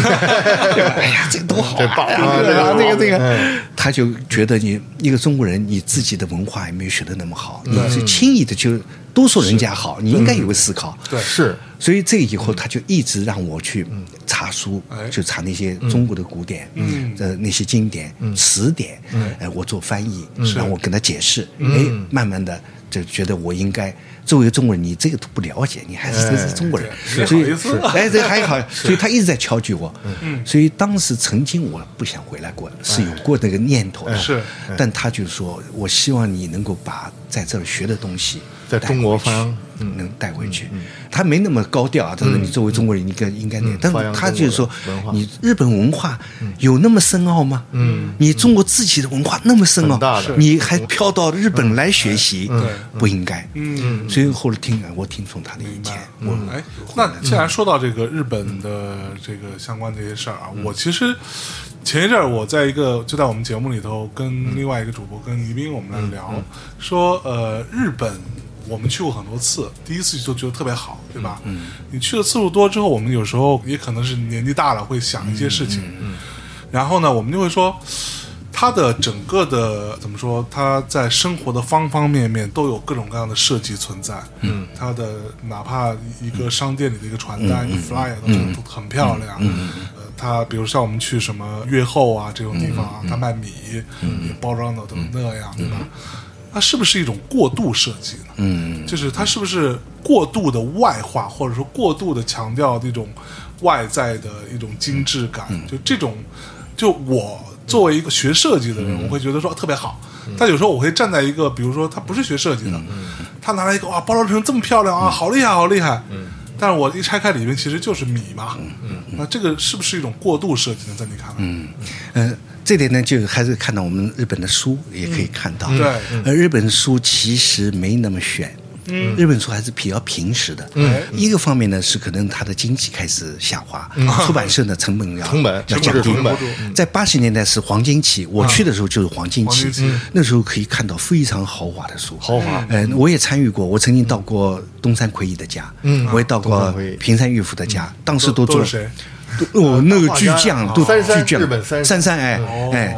那个哎 东山魁夷、嗯平山裕夫、加山有哎加山裕藏哟哎。三山，对哎，那么那时候就都做的大画册，嗯比较精致那个，哎所以其实也是和经济有一定关系啊。哎，我呢是比较喜欢听那个悬疑小说的，哦哎，我我比较是这个，我也喜欢，我嗯也喜欢。悬疑小说很好，哎，对，因为这里有很多意想不到的是点，对啊，这我们涉及的点，而且要哎很有智慧的那你去听啊，我比较喜欢那老一代的小说家，嗯哎他们写的都是五六十年代，对，七十年代左右的，是那个时候很贫穷哎，哎，那时候所有的坏事情，今天我们中国都有哎。对对对你别以为日本有好到什么程度啊，嗯他穷的时候穷生恶呀，嗯对对是一模一样的一模一样嘛，是有什么区别啊？是这是出租司机员给你绕远啦，什对么对对的都对全部有的一呀样这会有个。一样是的哎哎， 所以我们要一个，我们也不要高看这个，啊对嗯就这个文化其实一脉相承，嗯这个东方文 化一脉相承，对吧？这个，但是呢，到了一定的经济的程度的时候，嗯，其实人们在物质上的满足以后，他在精神上他就有一种欲望，哎，嗯这是使日本的设计抬升起来了。嗯，转折点是奥运会。奥运会六十年代的奥运会，嗯东京奥运会嗯为了哎，对哦，那是真的是在这之前也没有说装帧的那么精嗯致，那个也不是那样的。对当然总的来说，因为经济还是比中国好嘛，我们有时候会羡慕它它那个经济腾飞以后但那个时候也没有到这个程度。嗯，但在今天呢，它可能就经济到一定程度了，人们在生活的条件上，嗯，允许把这个视觉的成本愿意购买的时候，嗯，他们是这个设计就相应而生。嗯，所以，如果你做的很粗糙，啊那他觉得哎呀，这个东西不太好。嗯是你包装的很精致，嗯，就觉得货真价实。所以还是跟这所以个我觉得和时时代时代是有关系那么再加上呢，就是普遍的审美教育，哎就是说日本人呢，就是觉得这个生活就应该是比较精致的，嗯，对吧？包括我们的服饰。包括我们生活当中所有的环境，嗯没错啊，所以还包括就是所谓我们的小东西，嗯，所以都做的比较精致，是但是它也有粗糙的，啊百元店里的东西也不是都好的呀，嗯嗯可不嘛对不对？这个，哎，所以呢，也是就是，当我们中国如果能够达到嗯今天日本这个水平，嗯，那我们的设计的水平也会提升，是就是我们的客户吧，嗯，也会提出更高的要求。要求哎，现在我们客户要求不是太高，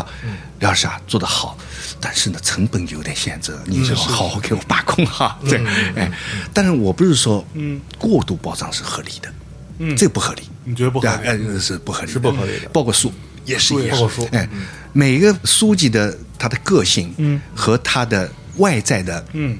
设计是相互相成的。相辅相成。如果一本小说，你去包装成一个点心盒，你有必要吗？是但是如果是一个那个典叫叫籍典籍，嗯，那你就设计的特别精致，嗯啊，比如高大上哎，比如说你京都的什么寺庙的一本摄影集，嗯，那当然也得做的有敬畏，嗯，是是哎是对嗯有所敬以畏这个呢，它是一种很准确的判断，嗯呃，在这个消费和。投入之间的一个平衡，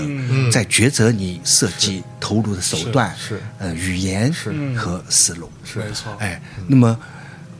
嗯，我还是欣赏日本的 宝藏。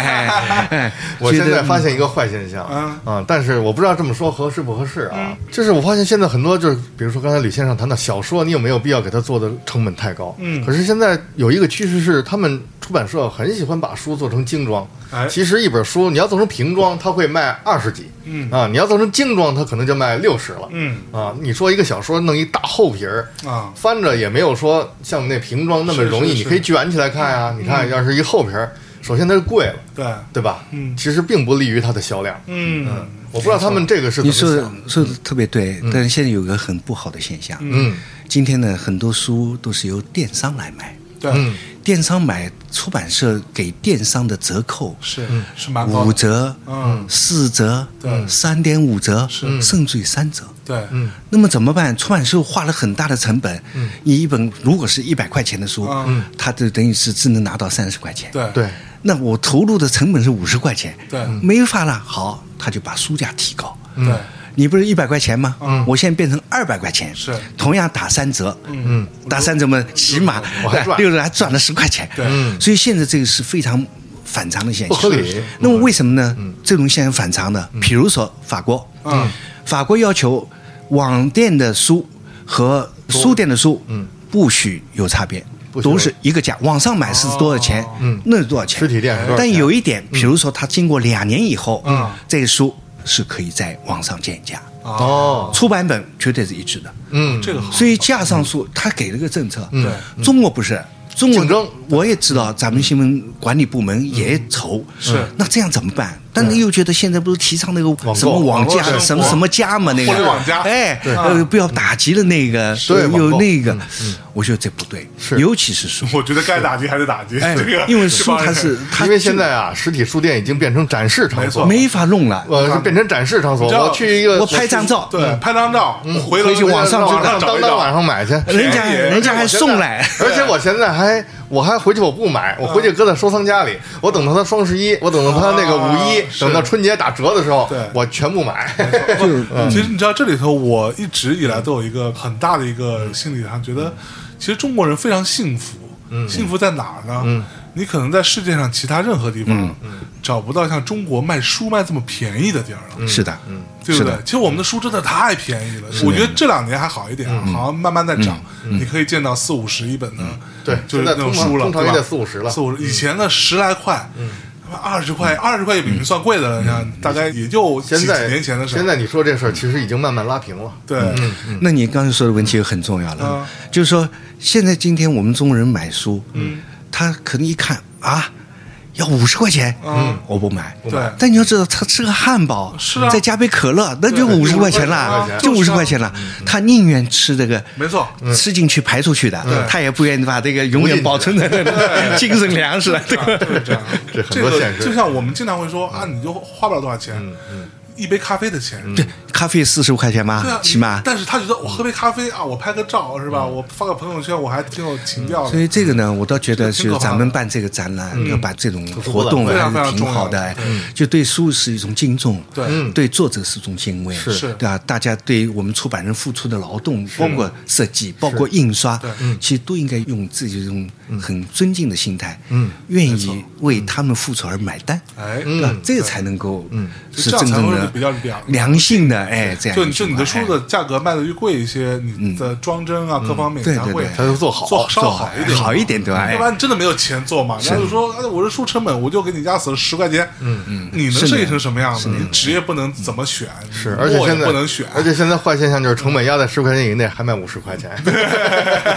嗯是。 哎，那所以您平时会喜欢读什么书吗？嗯，在过去当然是那个年代是看不到什么么书。是但是我们家呢有个条件就是，我父亲从小就对我们教育抓得很比较好，嗯，所以我们有一个小小的叫五人图书馆，哎所以哎那个时候就呃那是解放以前啊，嗯，哎，那么到解放初其实书都在，嗯，哎就是呃当然是经典的然后都有，全后部来就有没了。 呃，那么当然是那 个破呃四全旧部哎，全部嗯啊，请出去了，哎请出去。呃，但那个年代是还是看了许多书，嗯从古典开始，也到百科全书，嗯其实我们都有，因为他对我们的教育还是比较全面的。哦嗯嗯那还有呢，当然画画，画画呢，我是喜欢，我们有家有很多绘本。嗯哦啊绘所以本绘本是都美国的，哇嗯哎大量的，哎，那时候米老鼠早就有了，哦那个米老鼠老鼠哦 哇，解放前，哎，那么像我们家还有幻灯机，哦哎，所以我们幻灯机是白雪公主啊，幻灯机是什么都有，还有一些，这呃，就是资本家呀， 难怪他被发发到这个。北大荒去。 哎，嗯我们呢还那样，还挺有意思的。就是说，那么书嘛，我们自己看，然后我们自己呢还在我们理论里啊，哎，我们这个小图书上馆海对外开放。 哟，哎，那时候我们就收收收费呃，不收费，不收费绝对的。哎对，我们开呢放有个借书卡，借书卡我特别喜欢在上面什么时候借，什么时候还啊，写上那个。哎哎呦这个时候特享受哎哎，嗯，然后呢就包书皮儿，嗯包书包书皮儿包呢书皮儿那就不叫装帧了，就包一包上面写个字，是是是，但这个好像跟我命中注定就要做这个事从哎情。小就干这事真是儿，真是，这个可能是他潜移默化的会影响你。对对对哎对，对，就是因为我父你亲从小接触，哎，父亲呢他是做丝绸，做丝哎，绸，我们老家在湖州，湖州嗯哎，湖州，哎，这个双林嗯出毛笔的地儿，毛笔丝绸的地嗯方，哎，那么哎，所以他从他的经营当中，他的设计全部是意大利设计师嗯哦做这种图案哦，这个纱的那种印染，嗯那个印哎，染所以我从小就看那种装饰的图案的稿子哦嗯哎所以也是印象嘛，那个不懂嘛，这这个也是潜移默化就是哎，就是那样，这也是潜移哎默化所以这个当中呢，慢慢就对艺术类的图书比较感兴趣。嗯，但那个时候没有看嘛，就是根本没法是读到，就是五六十年代以后，嗯文革就长大了就没怎么就没有书了糟说烂了嗯哎，那么在那时候呢，这还有意思了，这个故事也可以讲。哎，那个时候你想想看，所有的外国文学是没有的，没有对吧？国内的四大经典也不允许看的，嗯，能看的就是《艳阳天》，嗯对吧？这个这个叫《金光大道艳阳天金光大道》，嗯对吧？这个，嗯，还有什么？就就这欧阳这几部吧，海之歌哎《欧阳海之歌》，还有么就是这个样板戏，嗯那就看这个是。嗯在我们这个农场，我们农场是局级，局级局级的，嗯，当时叫兵团，兵团兵团到那儿啊，就是这个军队啊，它有个待遇，嗯就是多少级干部是可以看内部读物，内部读物哎，那个是叫白封皮儿的，哦，白皮儿，哎，就白皮一条字，哦没有设计的，哦就特别特别简单，哦哎，那么特像现在所谓的那种白皮书，嗯啊，特时尚，啊哎，一张白纸，呃原来在设计的，嗯还有一个字，一个白，那个就是白皮书，是后面有一条内部阅读，内部阅读，那里面所有的经典哦经全典哦嗯有是啊，那么怎么看？怎么看？哎，那我呢，后来就借到了那个电影院嗯画广告，画广告，电影广告，电影广告。电影广告有个权利啊，那那时候电影票这个是也是个权的。哎呦， 哎呀，那是塞一点电影票给哎新华书店，贿哦赂，非常新华书店对我们特别好。嗯哎呦呦，进来，进来，进来这进个来书，哎哎，然后我们就没那么多钱，我们大家互相买，嗯哎，那个时候大卫科普菲尔啊啊，什么这哎个呦这个战争与和平啊啊，所有的基本都能看到，经典是是是，经典，互相借，互相那个，自己也收集。嗯，那么在那个十年当中，还真看了好多书哎。嗯那时候是精神很空虚的时候嗯，恰恰又正是我在。学习，当然现在要说看文学是没文化的表现啊，这个，对，现在起码要看哲学啊，这个，哎 那我太没文化了。 嗯你心里有点数啊，那时候看了一本最有意思的书，叫《苏联是社会主义国家》嘛， 嗯啊当时探讨社会主义制度，哎是这是个内部读物，对当时对我的。印象特别深，是因为在什么嗯我们心目当中啊，这个老大哥那老大个哥嗯那是个，尽管六十年代有冲突，但是在马列主义、社会主义这块对是不能质疑的。对对是共但通。嗯这里头呢是不容置疑的不容置疑的。马列主义那时候就对我很大启发哦，所以那个时候就对这个政治上的那些呢稍微感了兴趣，嗯哎，那么看了一些所谓的政治书，但是也是皮毛皮毛哎呦，因为画画人就是皮毛没文化，哎，哎呦 就是能够，哎，这这真的是那样嗯，哎，那以后呢，就还是看美术史。嗯，我因为这方面修养提高，我一定工艺美术史，对就这一类的图书，哎，书法那个那个方面的书。但是你要真的看哲学，我就不看了，已经没有这个精力。嗯，那现在呢，就主要是专业书，专业书哎，现在各方面的欧洲的、日本的方方面面我都会去看，因为我在写。教材嘛，教材哎，我到大学以后呢，最大的优点就是总结和学习。嗯，因为教人家，坦白讲，你这点能量也就那么点儿，做点设计有什么的？嗯，你需要为自己增加点东西，就理论的依据啊。嗯理论对所以这些呢，还是学了一些。教是不容易的，对，哎，那么也自己写在嗯书里写在书里啊，总结呀、那个，所以这个呢还是在看。那当然，我对历史还是比较感兴趣。嗯像喜我欢现历在看就是还是讲谈社出的一套中国讲坛社历史，啊中国历史嗯哎这本书写得好。哎，那么现在是三联书店出版了。对啊哎，这我重新再一套对嗯回温，这是一套用。外国人的眼睛来分析中国的历史，嗯，哎，他的角度不一样，甚至于会客观的去评述帝王之间他们的恩恩怨怨也好，他们的成就和得失也好，我觉得这是需要我们去反思的。嗯，哎，当然政治，因为我们年代都喜欢对政治比较感兴趣，哎，所以这个，因为如果是一个好的设计师，他绝对不是一个没有明辨是非的人。嗯，他有见地的人，嗯是有思想的人，是嗯，所以不是人云亦云，对嗯，所以如果是这样的话，你只能是一个很无能的平庸的这个平庸设计师啊嗯的操作师，而不是设计师，哎，就是说的那个出图， 路边写出图，嗯，这个话呢就不能吕老师说的太好，对，特别好，特别好。好的，那我觉得时间也差不多了，嗯时间差不多了嗯我们也耽耽误了老师很长时间啊。那我觉得今天听完这个，我觉得受益匪浅，受益匪浅啊。就是首先啊，我觉得当我们在谈论这个书籍设计的时候，我们在谈论什么？嗯。它其实是一种戏剧，它是一个导演概念，它是一个制片概念。我觉得这个是我第一次听说。嗯，然后细细想想，真的很有道理。嗯，也相信很多当年听众如果听到这里呢，如果能够对你们有一些启发，那就太好了，嗯，好不好？感谢吕老师今天来做客《当年密谈》，下次如果再有机会，再向吕老师再做一个拜会啊。对，好吧，那感谢吕老师，嗯感谢吕老师不客气，今天哎就这么着，嗯啊，跟大家谢说谢再见吧，哎，再见，拜拜嗯再见，再见，哎。 It's all here. Now it's all here. Now it's all here. Now it's always been here. It's alright. Now it's alright. Now it's alright. Now it's always been right. You do not have to leave or go out walking, dear. You do not have to reach out to somebody near. You do not have to hold it in your fingertips. It's always been there with you. You are what it is, and it's alright. Now it's alright. Now it's alright. Now it's always been alright. Alright.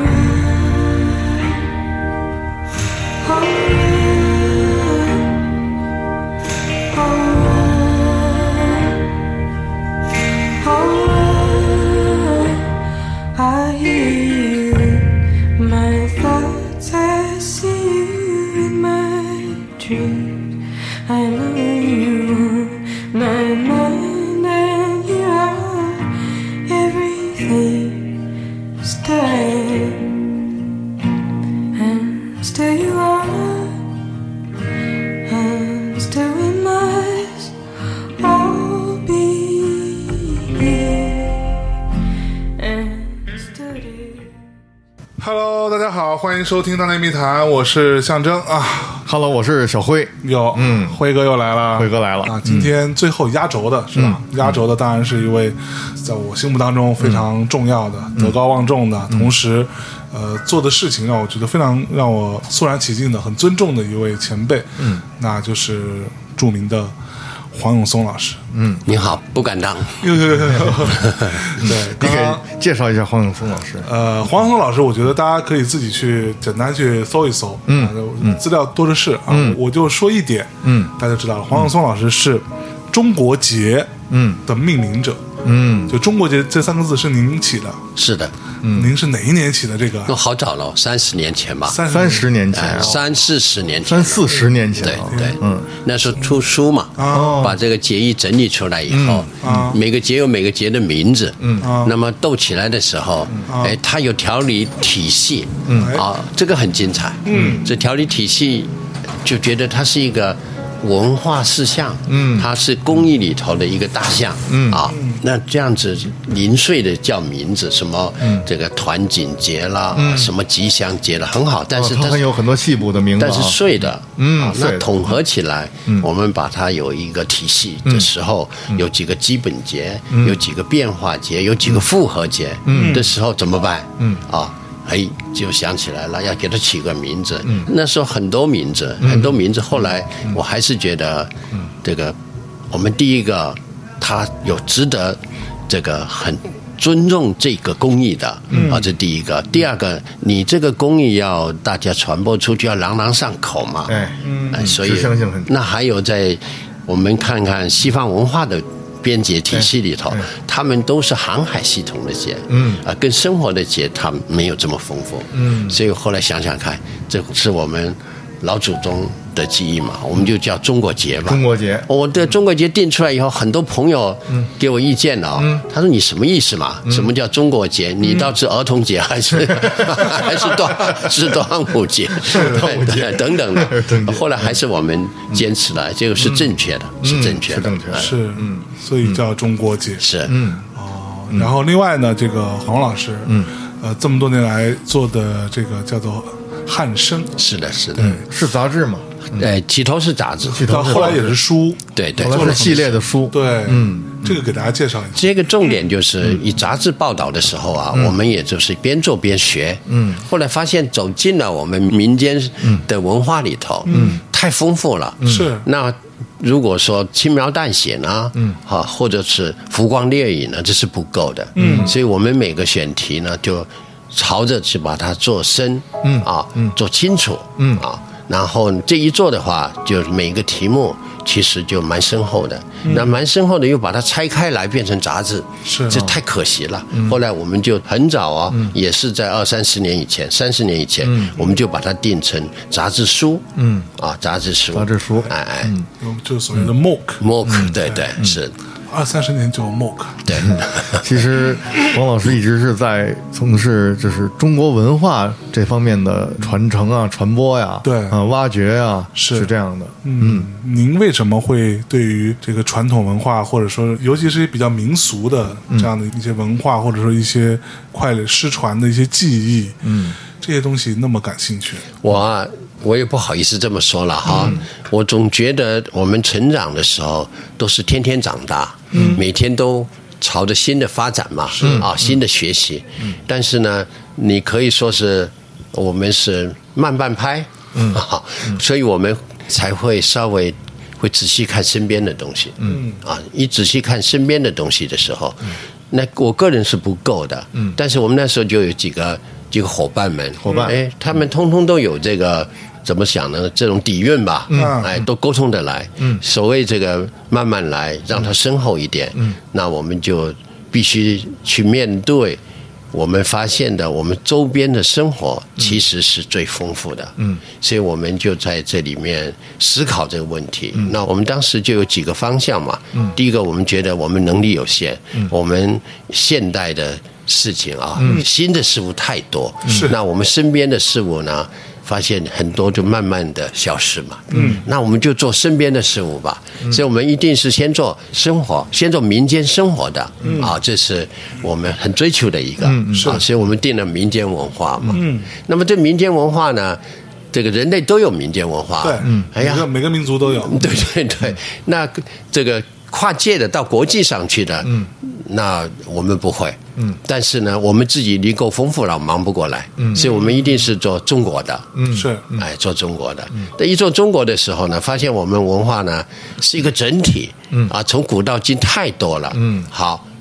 那现代的我们不做，所以我们做古代的，嗯、做历史的，嗯、做中国的，嗯、然后我们再做呢，希望因为它太丰富，里面、还有很多好的传下来的活生生的文化事项，里面有无限的智慧、啊，所以我们一定是做这个自己民间的这些智慧的东西去发掘嘛，然后呢，我们要去做这个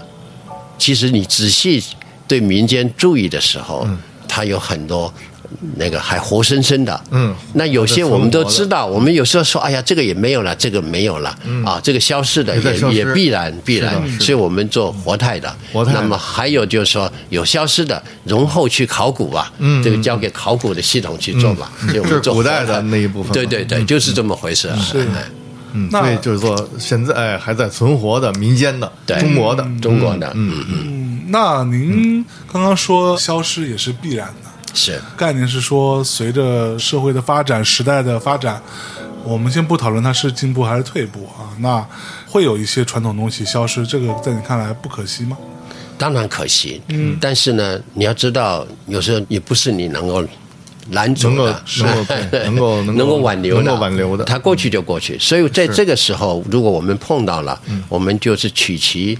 他的智慧在哪里？哎，嗯我们所以做记录。那智慧的时候，我们发现它很好的时候。我们发挥了一个我们勤能补拙的办法，嗯我们非常详实的做记录， OK，哎是这样子。非常详实的做记录是指详实到哪一步呢？嗯我们尽量的，所以我们一定是在什么呃，从它的本体、啊它的功能嗯啊，它的这个，如果是工艺的话，它的编制制造过程，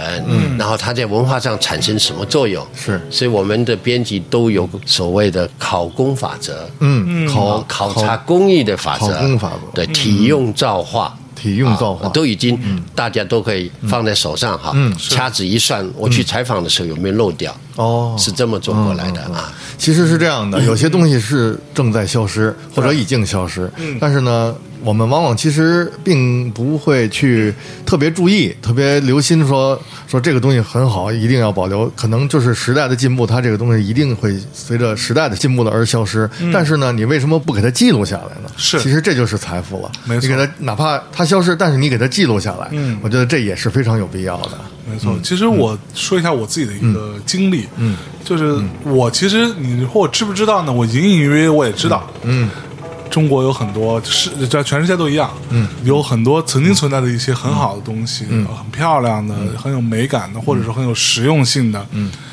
它其实是曾经存在过，嗯，并且发挥着很重要的作用，嗯，但是你现在看起来可能慢慢就没有了，对甚至它也没有传染，嗯，OK，这个事情我是模模糊糊的有一个概念，嗯，但是也觉得这事儿跟我没什么关系，嗯。对我自己也有对，作为一个年轻人是吧？嗯嗯，有大量的让我觉得很烦心、新鲜的事物，或者是对能够让吸引我的事物，对吸引你，嗯啊，或者是让我很烦的事情，我有很多事情要处理。嗯，我们经常说，每个年龄阶段有他自己要解决的问题。嗯，然后我直到有一次是去了黄晓松老师他们的嗯那个工作室啊，整个让我非常受到震撼。嗯，为什么？对，因为它里边有很多曾经汉生出过的各种各样的书书啊，还有很多一些可能现在市面上估计都买不到的一些、见不到的东西对了，嗯。他特大量的这些东西，然后我看到他们的办公桌上面就嗯贴着很多， 就是刚刚、刚刚老师说的这种，嗯呃，考公法则，考公这法个则哦嗯编辑们必须啊，对必须去做的。对，每个编辑都贴一个这个东西，哦嗯啊，他写的非常的仔细，你就觉得、哇，这个世界上竟然还有这样的一群人，你有没有学下来？ 我我我觉得以我那个短暂的时间，我是学不到什么的啊，对我只能表示很哇，就是受到震撼，很惊嗯很惊，嗯觉得太厉害是是了。然后听黄老师讲呢，那个时候我觉得哦，原来是这样子，嗯，原来有很多事情是那样的，嗯，就是我在那次见完面之后，我的感受就是，这个世界上没有什么事情是无缘无故的，嗯，每件事情都有它的理由。嗯或者它的一个曾经的状态，发展的一个状态，或嗯者说它因为曾经怎么样，所以才会产生某一些说法，甚至嗯那这些说法是跟过去的一些习惯，或者说过去真实存在的一些事嗯情紧密相关的。但我经常说，我们这个时代是一个断章取义的一个嗯时代，就大家就。没有人想要去求甚解，或者很少人想要去求甚解。嗯是，我就大概知道那么一回事儿，然后就抄，就就就互 相抄，完了，对互相抄一抄。对，百度上怎么说，然后就你这是像这样，比如说你搜，呃，一个词，比如说黄老师说中国结，可能他有一个解释，嗯那你看所有有关这个中国结的解释，它可能都是一样的，对它都会对就是形成一个标准，然后大家都会没后来抄来抄去的这样的，对，就这个就是没有人细致去研究嗯我我经常说的，就互联网时代，其实整个互联网时代都是一种，我这个话可能有点重了，嗯，都是一种不求甚解的年代。嗯，因为大家都知道说，就觉得啊，反正互联网时代，然嗯后并且去发展，甚至去纵容啊它的不求甚解。嗯嗯，我一个东西顶多看个三分钟，嗯，三分钟我就够了。嗯，对你看看稍微知道一点皮毛就可以了哎对，所有人都是他知道一个皮毛，嗯啊，这哦，这又懂懂懂懂懂了嗯，，懂了， 其实你还根本没 懂，对，就你跟真的懂不是那么回事儿，嗯甚至你看像。就在我看来，像百度就是一个非常糟糕的一个反面的一个案例 啊，就是里边错误百出就不嗯说了，他还给你提供各种六十秒，让你完全了解这个东西，哦，对对对，然后啊给你出一个小视频，然后配嗯一分钟了解，对什么鬼，就一分钟你真的了解不了。前嗯这两是一天个我快节奏的时对，代嘛，前两天我跟杨海松聊的时候也是，就说那大家现在是不是都这样呢？然后关键杨海松说是，好像你感觉是节省了很多时间，嗯，啊，对一件事情不用钻那么深，但是但是什么都不知道，对，什么不知道，关键你节省下来的时间用来干嘛呢？嗯，但是这你要就是说什么都不知道也不怕，因为你可以随时知道嗯啊、你说一个词儿，反正我拿手机一百度我就 知道，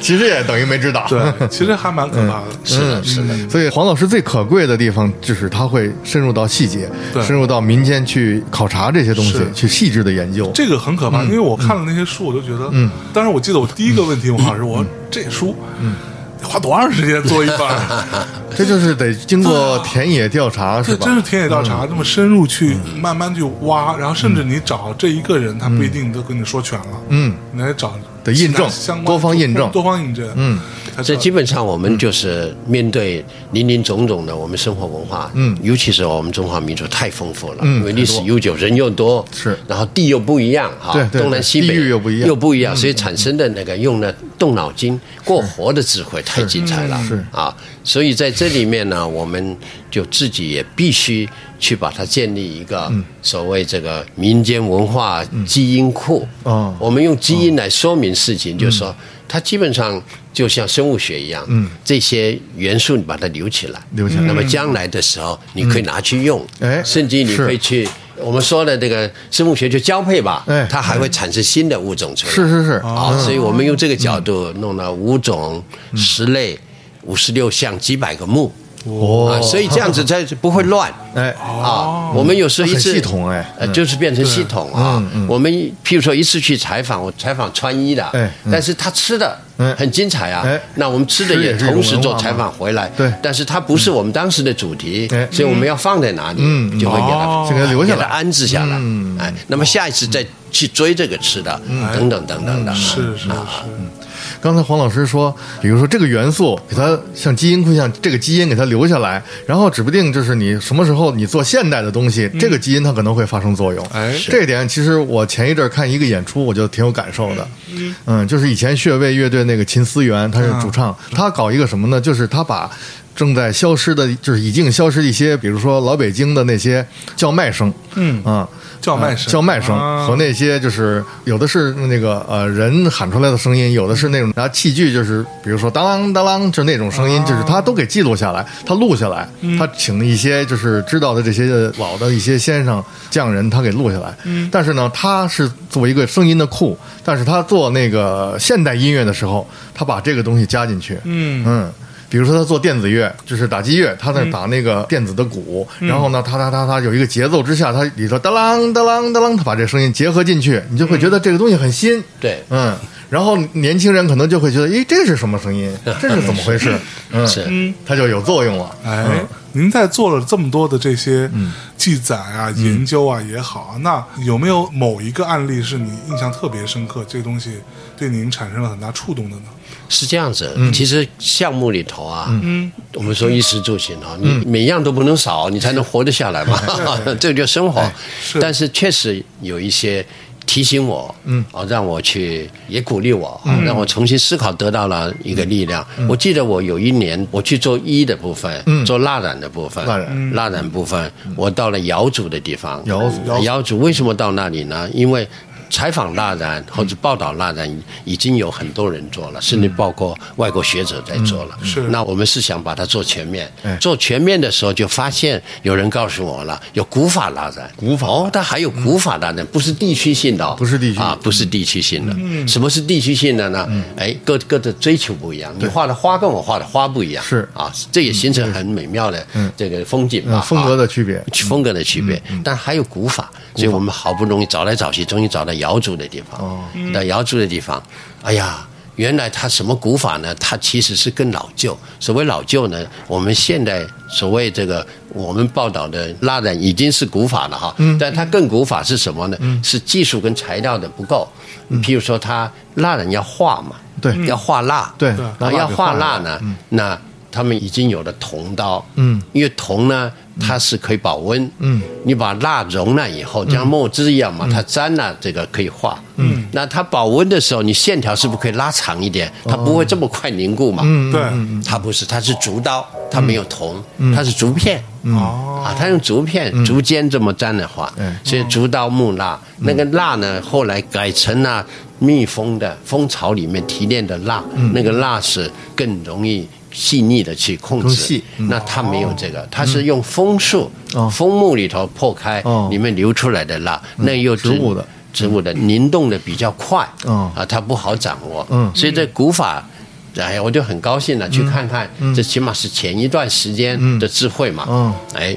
结果去到了看，他们还在做，还在做哎呀，很高兴。嗯那我就说，我现在采访这个是最后了，嗯我都要回去。回去的时候，我要把这件事情报道出来，嗯甚至于我要做一个大展览，嗯哎啊，做个大展览，也拿给大家知道。嗯那陪我去的当地的地陪他说，那你要我怎么弄？我说我可不可以买一小块？嗯，啊，我们汉绅是平常到当地是只许留下脚印，嗯不许带走所有的文物，你只能带走笔记。嗯，啊，哦，跟照相，这是我们的要求，这所个以我很们君子，嗯哎，所以我们不 能拿原则。我我这早年如果离开了这原则，可多少古物我可以买呀？是啊，那那你就房子拆下来，发斗拱的 这个斗拱木架，啥东西都有厉害了嗯啊。人家收藏的东西，我们就不许买，你一买你就掉进去了，你对怎么做？掉进去了你怎么做对对采而且访啊呢？您就会被就是对对被对误解了，对不对对，嗯好，所以我说，我那时候讲，我要买一小块，嗯，啊，可不可以？我因为开展览的时候，你这这么珍贵的古法大展，我要有个实物，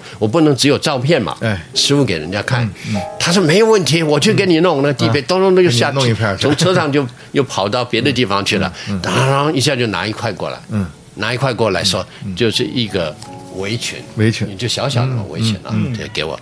那多少钱我付他？突然间老太太冲过来嗯哦嗯了，那老太太满脸皱纹，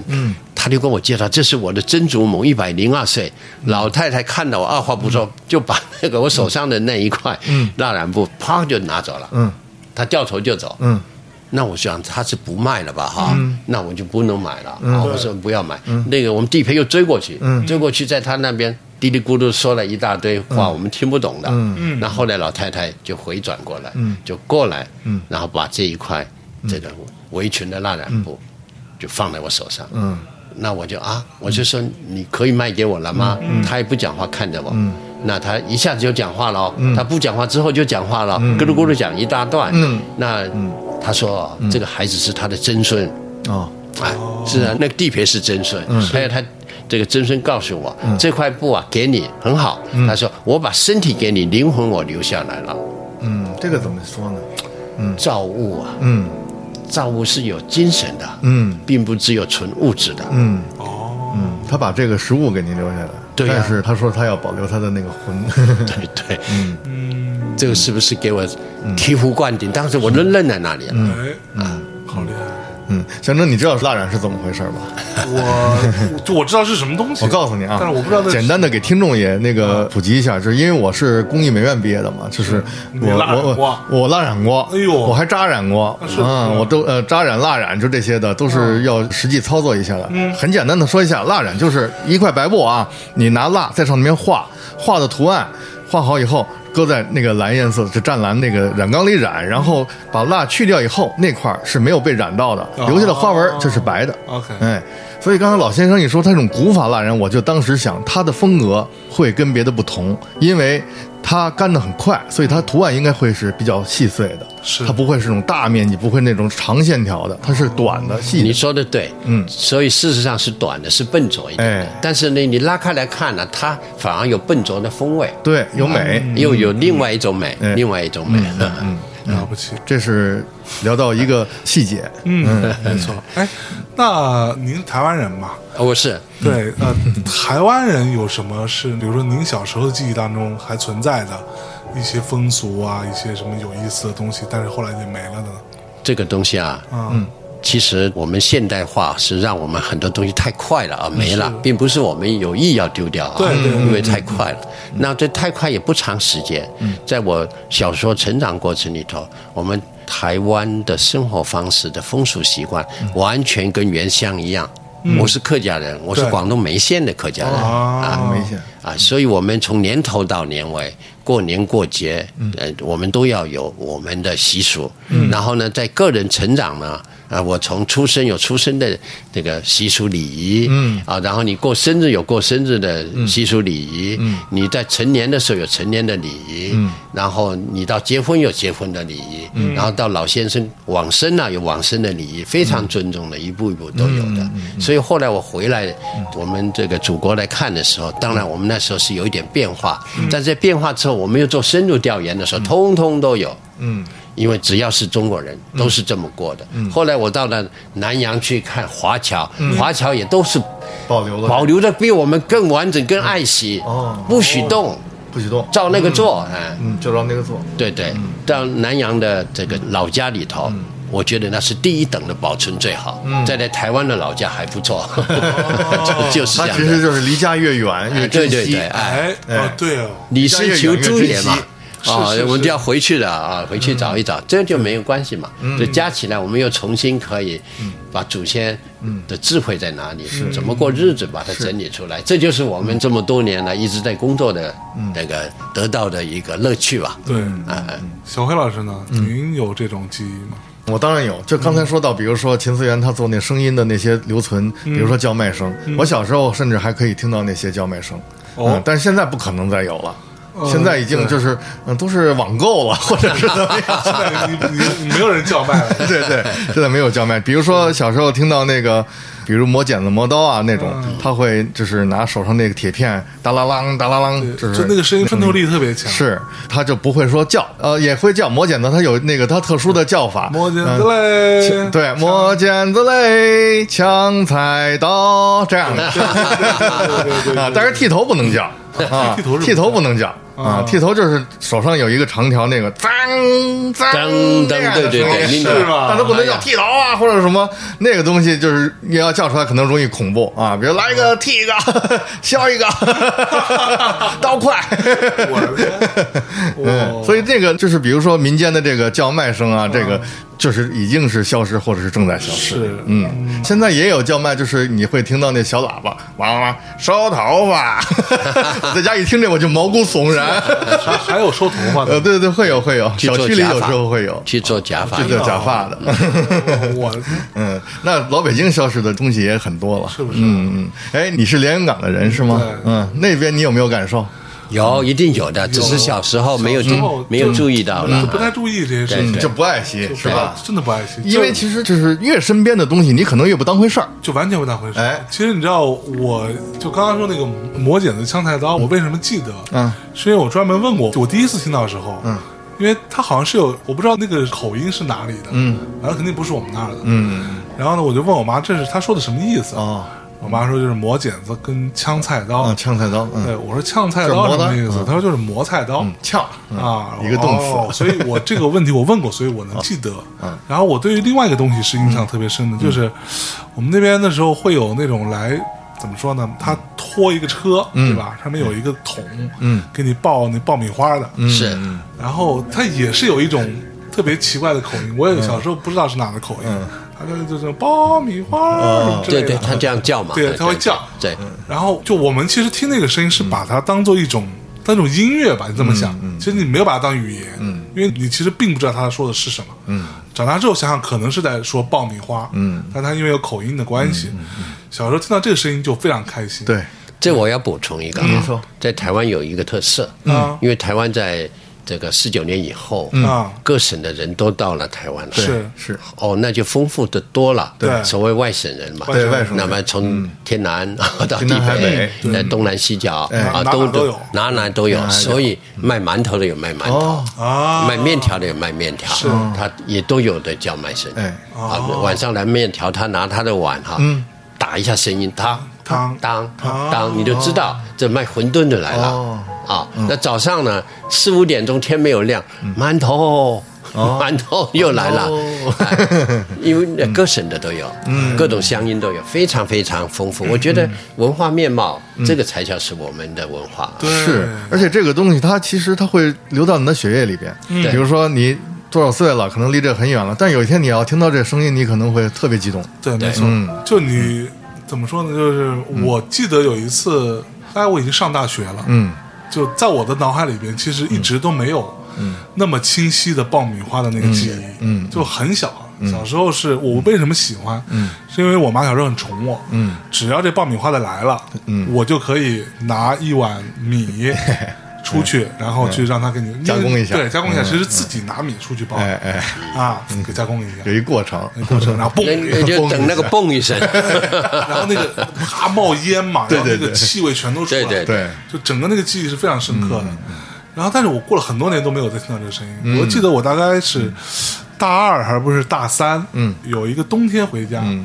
就是寒假嘛，嗯，然后突然听到这个声音，咚一 声，不就是听到他在嗯哦嗯喊的，在叫卖的声音，那个叫卖声一出一出来出来我就当时就愣了，嗯就是你就觉得这个事情跟你有关，对，但是那个记忆非常非常远。嗯当时我就记得，我就把那个我的卧室的门开开，去阳台，嗯，伸到头就看，就听着声音会清晰一些。他又叫了一声，然后我妈在我背后说：“哟，现在还有卖爆米花的。”嗯然后我当时在阳台上，整个眼泪就掉对下对对来，是就这是一个生理反应，是我就觉得哇，这个是一个多么。感觉像是一个世纪以前的对事情了，它是你的但根它都在身体里面。这都是根 啊。嗯还有妈妈说出这个话了。对，现在还有卖爆米花，对，你看看，哎呀，所以我也是个有感情的人呀。我显不真是是个有感情的我人。不是一个很冷血的人，大家不要误会我啊。哈哈，还有这不是怀旧，对嗯怀旧是正确的，对哎你不去怀念它，对你对怎么对知道？你怎么留住嘛？是对，有了怀旧，你就往前走，嗯哎，然其后实你人是需要根 的，是的，嗯，是的，嗯，为什么寻根啊？嗯，哎呦，所以所以黄老师他在做这些文化的这种整理收集，其实是特别有必要的。黄老师再给讲个故事好不好？我这是我们发生在我们自己的这个地方，嗯，有一个是发生在德国，德哦，国，刚刚就谈到中国结，哎，我这中国结一整理出来以后啊，突然间来了这个老外，嗯，来说我们要把中国结变成了英文版，嗯，好，这个当然我们当然同意了，嗯，就是折磨了整理。搞一搞，大概搞了一年多，嗯，那我们又推出了英文版，是英文版推出以后，隔不久呢，德国来了，嗯哎，德国来找我了，哎呦，德国来的时候，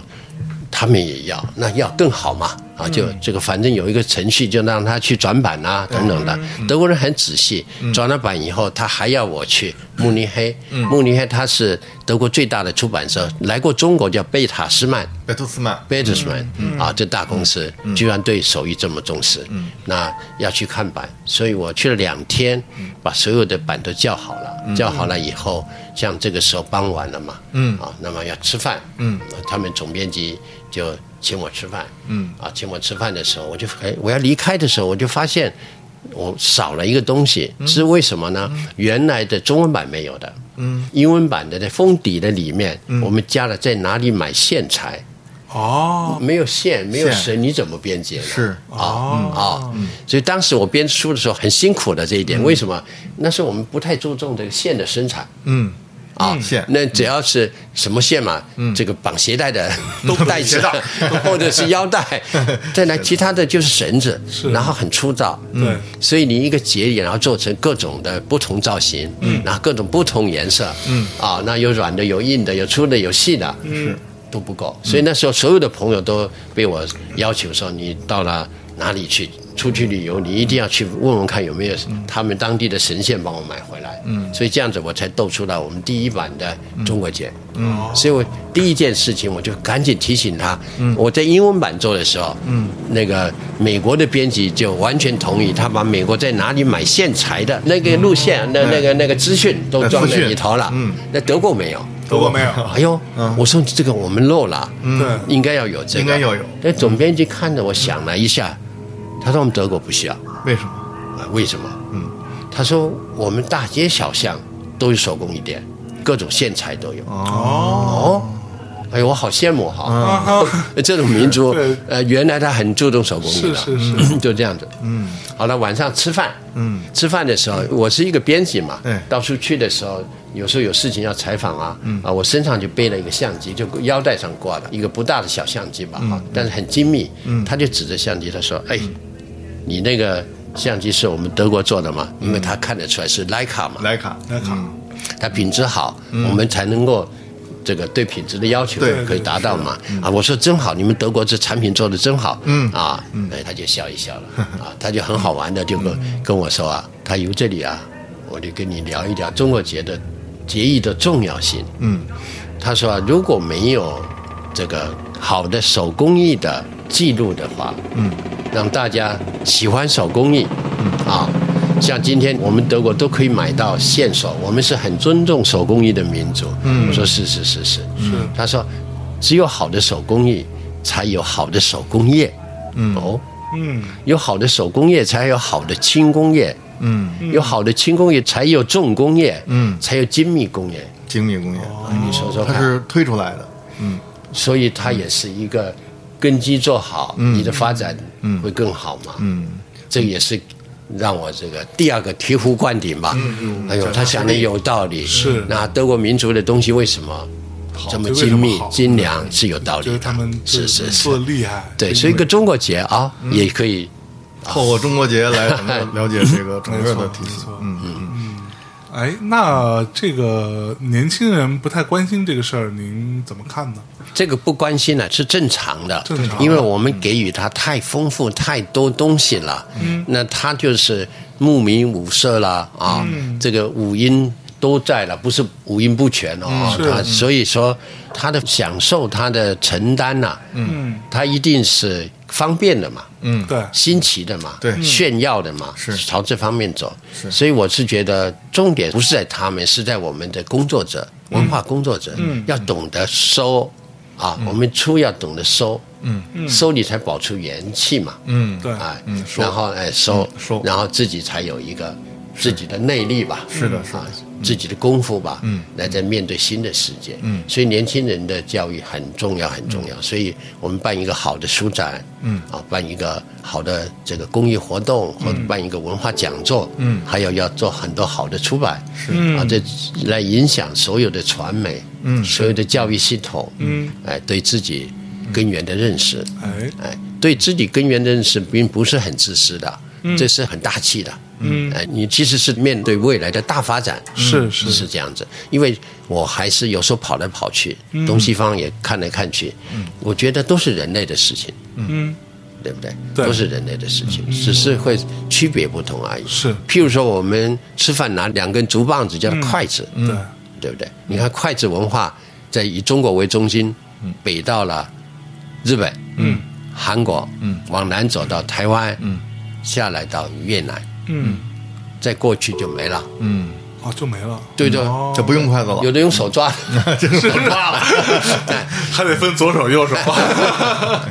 对不对哈？ 对对对但是这个并不意味着我们是分别的，而是说这两个哪个好，你用哪个习惯，嗯对然后习惯以后，这造就了过去的饮食文化。那往后走，我们拿刀叉也不是错误的，对也可以拿。嗯，你知道我们还是有筷子，嗯，哎、也很方便，等等等等的。嗯，那我问一个比较现实的问题啊，嗯那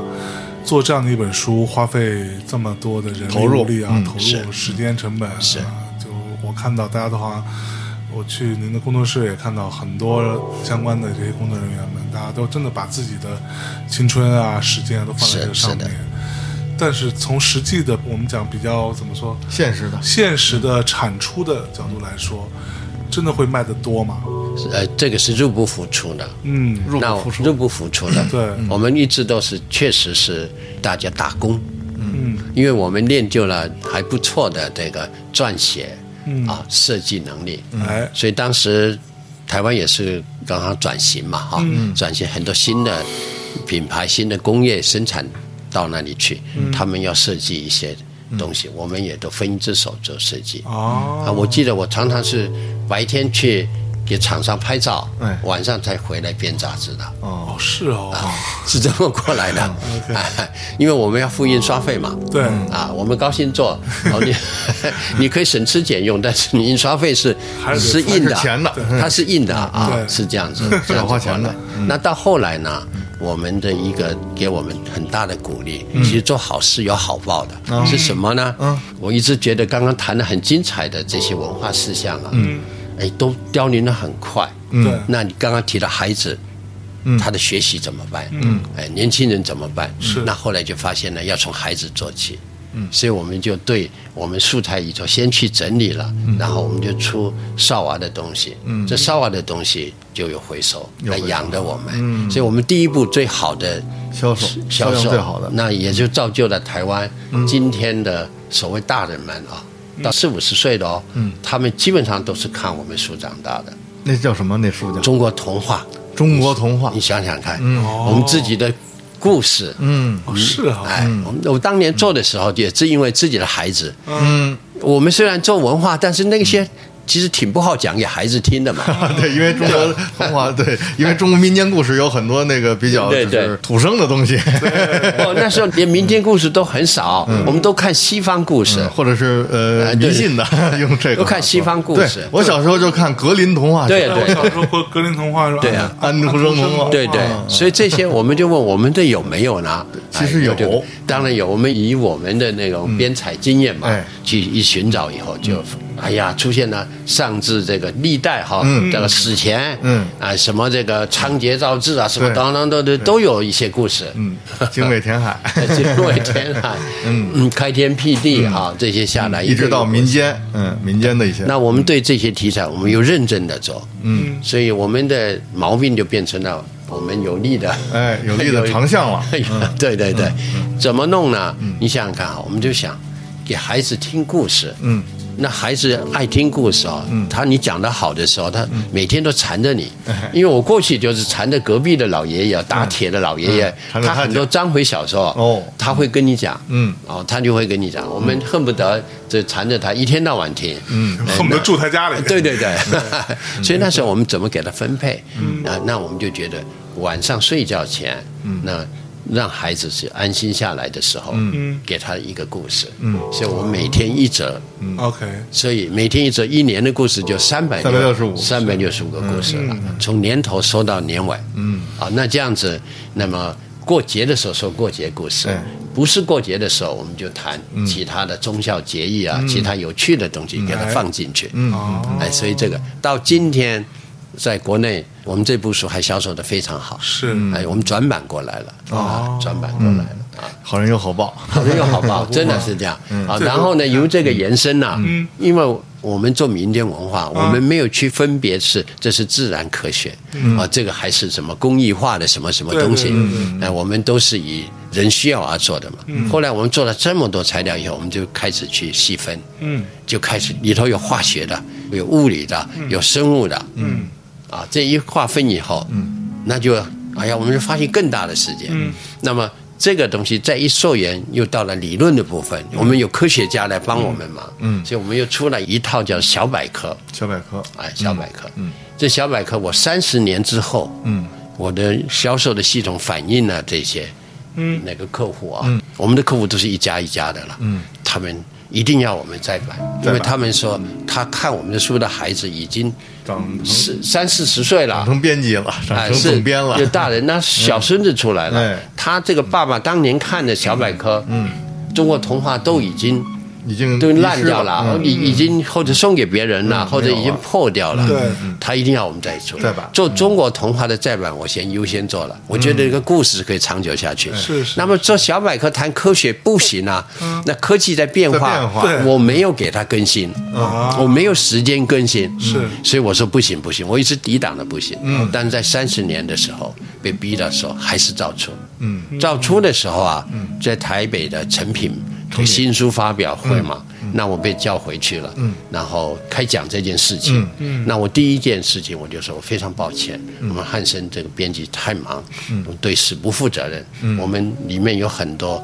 科技篇幅没有更新。嗯嗯啊。结果呢，下面就来了一大堆小孩啊、大人啊，这个妈妈嘛，就有一个主妇级的就站起来，他说黄先生，你放心，嗯，我觉得你这样做是正确的，我就把我刚刚的苦衷讲了。他说，你看，嗯，他旁边有个大个子，就是他儿子，就看着我们书长大的，嗯，他儿子带着他小孙子，嗯就三代来了。你看我儿子的书已经破的破了，是啊，被借走不全了，我要给小孙子看没有？我希望你们。再出一套，再再再嗯来给我们好再版，我就讲这不可以啊，我没有更新这些。他说你放心，我非常喜欢汉森对待科学的态度。嗯，你看对待科学的态度，是嗯，哦，这个还是永恒不变的吧？大概是追求真理吧？是啊这是，科学的态度，嗯，这是第一个啊。第二个，你非常的那个按照我们生活上把这件事情，把这些科学事物也好。都排比进去，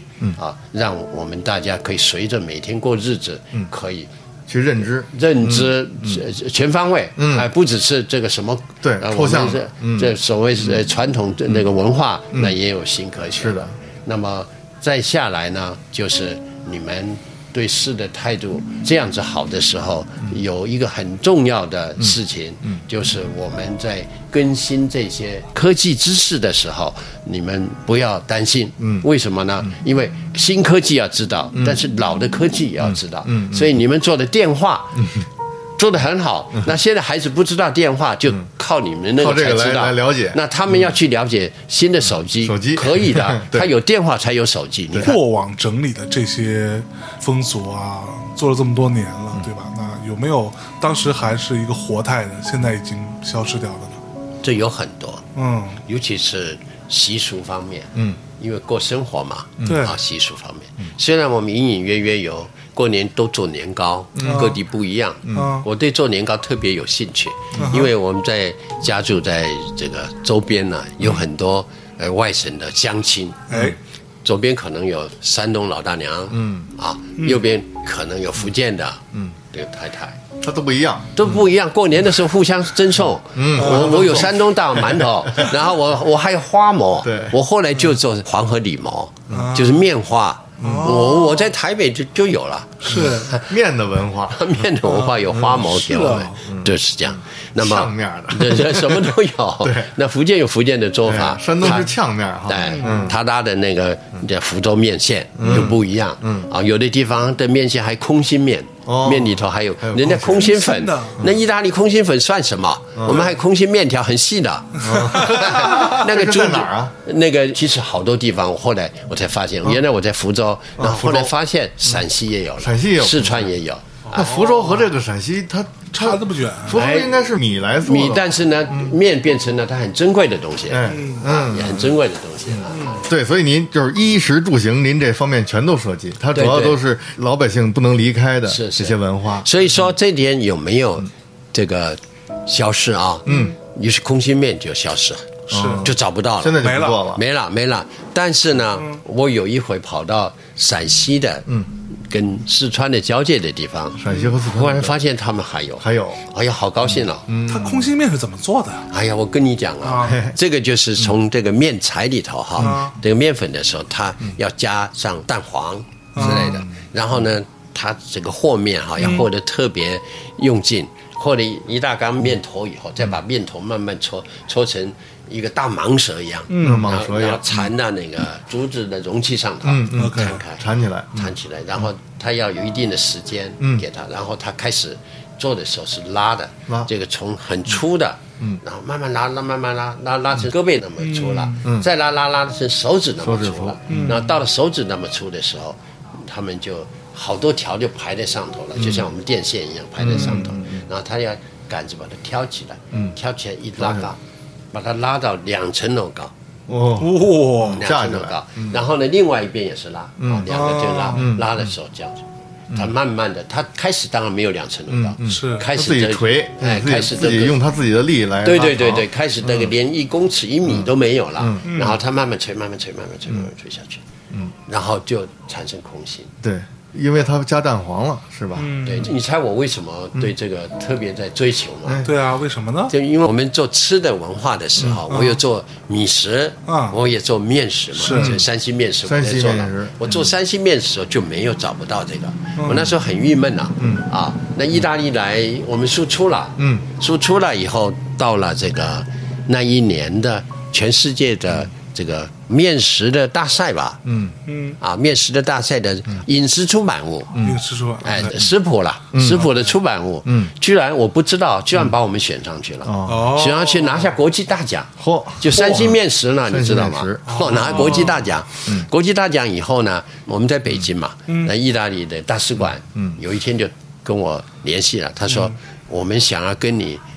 来开一个面食大会，哎，那我们就知道 PK 赛了 PK 了，PK，比那我一比对嗯 那我就问他你什么条件嗯哼？他说有。他说我会带学者，啊嗯啊，带学者过来，我会带烹饪专家过来，我会带他要招商嘛，嗯啊，他要卖他的那个意大利通心粉啊、面条这些，嗯他要那个商业会过来，政府会过来，四个系统，嗯，那我就在北京准备报备了一下，我也排出四个阵容啊，在意大利大使馆，嗯啊，然后在意大利商会哎有两天的 PK 赛 PK 我跟你讲，两天 PK 赛他全军覆没， 嗯，哦，真的，因为他都是做好的那个成品嘛，嗯我们都现场现做的，现场啊拉的刀 啊，切这人切呀、敲削啊， 刀削面，他所有所有的师傅戴着高帽子，嗯最后都跑过来看，嗯，都跑过来这个看。太神而且这个现场操作的这个精彩之处，对对对对对这儿啪一拉，那边领导这一坨面，啾啾啾啾 一下，还有我们在论坛当中啊，他们从大使开始，一直到他学者专家哈，到他们推销的商人，我们都客气嘛，让他先讲。他们每个都说面食是他们发明的，哦啊。啊，就这么说，那很好，就说多了，你知道吗？我们台下的听众啊，居然有很高明的啊嗯，都举手说，我可不可以发言一下嗯对？我我说有话好好说好，啊有话说就让他说吧。他一上来，他说当年是这个足球世界杯大赛，嗯哎，他说我喜欢看足球，我是意大利队的球迷，嗯，我希望今年他能够拿下冠军来哎，孩子夺冠正在比赛嘛，嗯，好，嗯，他说，但是我从来不问，嗯。这个足球是谁发明的？ 我们全场鼓 励，全场鼓掌啊！你把面食做好就好嘛嗯对，这么啰嗦啊！哎其实，哎，谁发明的？其实足球也是中国人发明的蹴鞠是吧？啊！对 呀，对，所以他好厉害。不是，你知道我前一阵不是刚去了第比利斯嘛，嗯，就是格鲁吉亚，是然后他们那儿呢，就是整个这个民族啊，特别流行吃一种食物，嗯，其实就是一种大包子，包子，对。然后呢，这包子呢特别诡异啊，就是那第一很大，嗯，然后第二呢，这包子不是蒸的，嗯，它是像我们煮饺子一样煮煮的，嗯出来的，然后这包子呢，这包那个褶啊，嗯，对，这包子说白了就是看起来就像是不太会包包子的人，包完之后上面一大坨面，对，啊掐出嗯粘上的，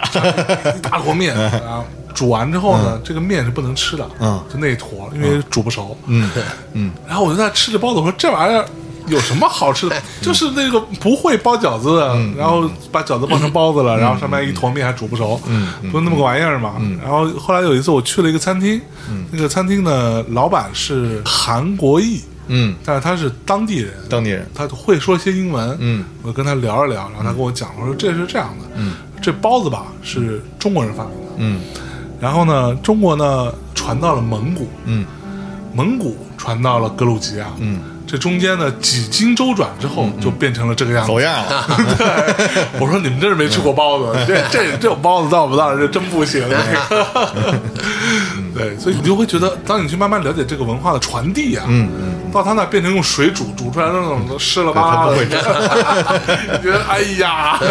哎呦，还挺好玩的。所以，作为每个现代的年轻人，他还是有必要去了解咱们自己的文化。嗯嗯嗯，没错，对，所以黄老师做这个工作是特别有意义的。我还是觉得旅游旅游哈，旅游是是正确的。嗯，我们的旅游放宽一点，我们不只是在地理上旅游，嗯，我们可以时间上旅游，时间上的旅游，还有在人文上旅游，人文上的旅是游，对我都了解你，都了解他谈什么，这也是旅游。对对，所以这个读书嘛，也是旅游。没错啊，你去读书也是旅嗯游，对看一本书也是旅游。对，他把你带到那个对场景里，对嗯，那个时代，嗯然后你产生了那个内心的想象，对这个就发是生共鸣嗯对，哎，那说到读书，是这个黄老师做了这么多书，嗯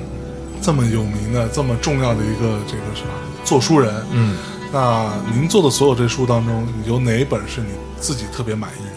你就是如果，但但你肯定会说我都满意，对吧？那你你就如果就挑一本，这个问题挺难的。嗯，你做的书就等于你生了好多孩子一样。你说我喜欢哪一个呢？ 这这这怎么说呢？ 刚刚说衣食住行，嗯我们也都有，也做的所谓几种程度了。是，有些我们还没有做得很好的，嗯我们也知道；有些我们还要继续去。追踪的我们也知道，有些选题定了，我们还没有去做的，是因为我们毕竟还是很小的一个编辑队伍嘛。那有些我们做的很得意的，嗯啊，有些我们做的，哎呦，被大家捧来捧去还得奖的，嗯，哎，这些其实。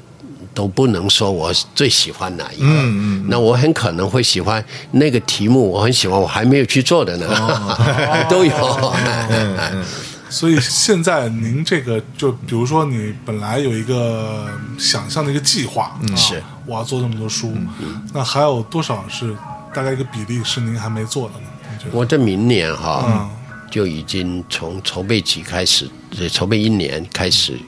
到明年我们就五十年了，嗯，有五十就年，汉生五十50年了，哦五十年，所以明年是汉生的五五十十年年生日，五十年，嗯五十年。哇！那咱是要做一个什么活动吗？哎呀，五十年跟三十年，嗯跟十年，还不都是数字化的问题嘛？我我们从来没有放在心没有想上，过这个嗯啊没想过在心上啊。但是您打算目前要推出是什么方面的？这是 保密吗？哎 没有没有没有，这不没有保密。那目前做的也是挺有意思，也挺挺辛苦的。嗯，所谓辛苦不是我们辛苦，我觉得我们推所谓我们要不忘初心啊，这就是不忘初心嘛。嗯啊，然后呢要把它做好，嗯，然后做好呢放在现代这么又要回来照顾回来。这个认识自己文化，也都是现在大家都在谈的事情嘛。是 那么从抽象的，嗯，理念的，一直到实物的，嗯，啊，一直到空间的，嗯，所以我们现在很着重在看到农村吧，嗯，啊，农村的保护，乡村的保护，哎，乡愁嘛，留住乡愁，这哦是嗯都是正确的。那这个问题从我们都已经有了这个。我觉得全国啊、都有这个概念，这是非常好的现象。嗯，但是要去做，嗯要去做的时候，这个很容易流于形式。嗯，那么就希望相关的从业我们的那个朋友们，嗯，他应该好好的对自己所面对的题材哈、嗯要爱护它，嗯，要爱护它。嗯，然后你爱护当中，它就会有你要的东西会出现。啊哎，，你要的东西这就我会特出别现。理解。你怎么个理解法我？怎么理解？就是比如说，你拍吉他手又来了，嗯你拍吉他手，你就要爱吉他，你就要爱吉他手，嗯你就要爱他，嗯啊，你对他充满善意，他才会跟你说他愿意说的东西，啊嗯如果你这个东西要是虚伪的，或者是你嗯只是从利益上出发，或者是怎么样，他不会告诉你，对，嗯，所以做这个时候你会觉得吃力一点，嗯啊，你要时间长一点，你要盯得住一点，嗯对你盯心得里住哎，这个其实是我们该付出的，嗯对，因为我们离开他越来越远嘛，嗯是对你先回过去要追他，是嗯啊，你当然要用心一点，然后这是值得追的，嗯，这是要追的，是，而且关键得像您这编辑部这样，就得是踏踏实实的。把这个心放下来，没错啊，别想着说我要靠这个事儿能够爆炸，哎呀，哦我庞大一怎么下，十万加了就对是吧，不能是这样的心态其。实我觉得还蛮难得的，就是我看了他们的这些出版的书啊什么的，我经常想说，现在这个时代啊，真的。所有人都在想着我怎么赚快钱，我怎么对吧？写一篇文章爆了，嗯，抱一下，嗯嗯，但凡你写了一篇文章爆了，嗯，然后你就可以就是就可能飘了就飘了，然后你就辞个职，嗯，我就自己开一 号，我就指望我每个都爆。我觉得大多数年轻人都是这个心态了，嗯嗯嗯。那像他们还能有这样的一群人，真嗯的去做这件事情，嗯。甚至你都别说他爆了，嗯你就可能你一个常识判断，嗯，他可能不太会爆，嗯，他可能没有什么太多的希望，说像那种啊一嗯热点对嗯所谓的热点，所谓的什么跟是各种大流量有关的对事情，是，你常识判断跟他是没有关系的。嗯，但是他们却会做，嗯，却踏实做，而且这个事情要花那么长时间，嗯，是，花那么多的精力去一嗯点点去整理啊，去琢磨它，去研究它，嗯，真的蛮难得的。需要付出，对，嗯就是需要付出我经常想说这个事儿呢，我上次去完那个嗯黄老师的工作室，我就想。这个事儿我非常的觉得，一方面很欣慰，嗯，觉得真的有人在做这个事情，嗯，还蛮了不起的，嗯。另外一方面，我在想说，如果你搁着我，我能做吗？嗯，我觉得我可能没有这个能力，嗯，去做这件事情，嗯，就觉得自己很无能，嗯，或者说就对自己是有点失望，嗯。但是你转念一想，还好这个事情嗯至少有人做，有人做，对，嗯，我是这样子，那最近完成了一部啊，我们一个题目，也都是为了我们农村乡村嗯这件事情。嗯，因为我过去呢在农村乡村跑很多，跑的时候呢，我们也有一些团队跟学术团队，清华大学，我们又成立了一个这个研究所。嗯，所以我们二十年来做了不少的一个地区性的，嗯嗯，从村落到县的这些大的这个从建筑空间角度去报道的、嗯啊，我们已经有这个经验。那么有这个经验的时候呢，现在国家正在对农村的注意哈，嗯对乡村的那个关注，我觉得太好了，嗯啊，太好了。所以我们最近做了一个题材，叫做我不晓得大家知不知道，嗯浙江丽水有个松阳县，嗯中央线，呃，是蛮这个内地一直到这个等于是山里头的山里一个头嗯县啊一个真的县。比较偏偏比较远偏比较偏远的一个县。在这个县呢，我就觉得他们从领导这些观念都正确，嗯他们先保护宗祠，嗯，宗宗祠。祠，宗嗯祠啊，你宗祠，你姓像我姓黄，有黄的宗祠，哎嗯，对不对？黄家宗祠嗯是对对，姓李有姓李的宗祠李家宗祠，嗯哎，这样子，先保护宗祠，宗祠，那么再来呢，像我黄家有黄家族谱，嗯嗯族谱他就收集族谱，嗯哎然后就成立族谱博物馆，嗯啊，这些，嗯，从这个根基上的整理做得非常好，细致，细致，而且贯彻，嗯，贯彻。所以在当地的这个，因为他在比较偏远嘛，嗯嗯嗯嗯所以他生活方式也比较有这个传统的这个生活方式。传统方式，那我就觉得这个到现代社会太难得了，哎是所以我们就跟当地这个有志之士与政府嗯这个领导这个合作，说我要做这个松阳传家，嗯，题目就叫传家，传家，对哦，这你你听得懂了吧？嗯对啊，所以他们的衣食住行，年头到年尾，嗯所以我们工作从年头一直做到年尾，嗯，啊，地方志似的，对地方制的，而且是有情有义的地方有情有志，义是是是有努力，有现在在操作的，呃不只是过去的典籍，我们从典籍连到现在的情况，嗯啊啊，哎呦，它其实会有很强的现实意义，就包括对年轻人，哎，他们会认识到，哦，原来我的家乡有这么多这些的对东西，对这些文化是，对我不会再轻看这些啊，不是说，哎，我家什么都没有，我就想去大城市， 是我是离开这 儿，我小时候就这种，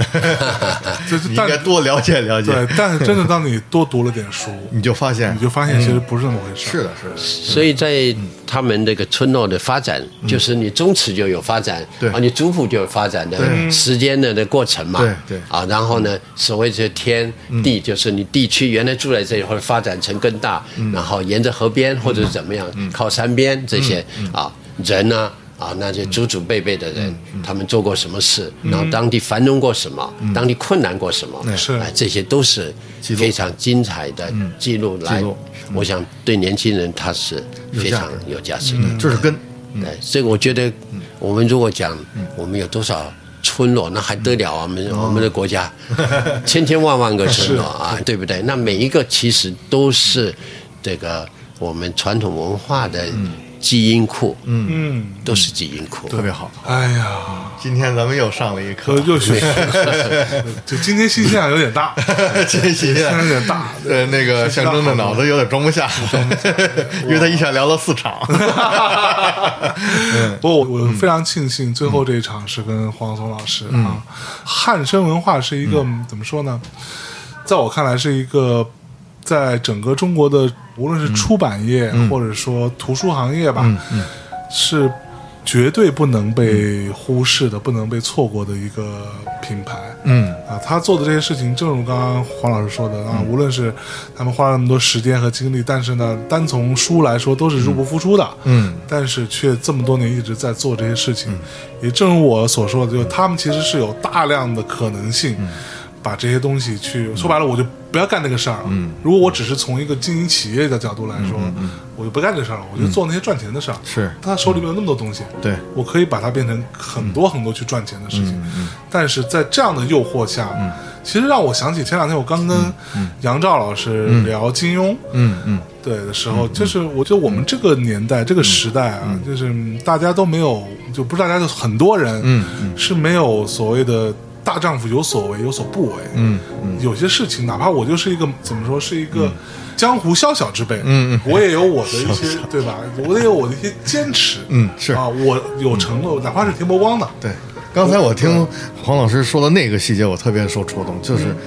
我很了解这个东西，嗯，我要是有商业头脑后，我买下来，比对如说那些古物啊，对啊那些对啊东西对啊，对我啊马上就能见到钱。是但是你做不了这件事儿了，对你自己都会怀疑你的身份了，没错嗯，你就没法去踏踏实实研究文化了，是你就变成商人了，对甚至别人也会误解你，然后你的脸上，你整个身体，你就会透出那种东西来，对你再去接触人家，你这是很商业的嘴没脸错嗯了，，嗯就这个事儿，一旦你做了这一步，哎，你就永远回不了回不了头了，回不了头。嗯，所以但是汉生这么这么嗯多年，汉生能一直坚持到这个程度，真是让人非常非常敬佩，敬佩嗯这样敬佩的事情，就是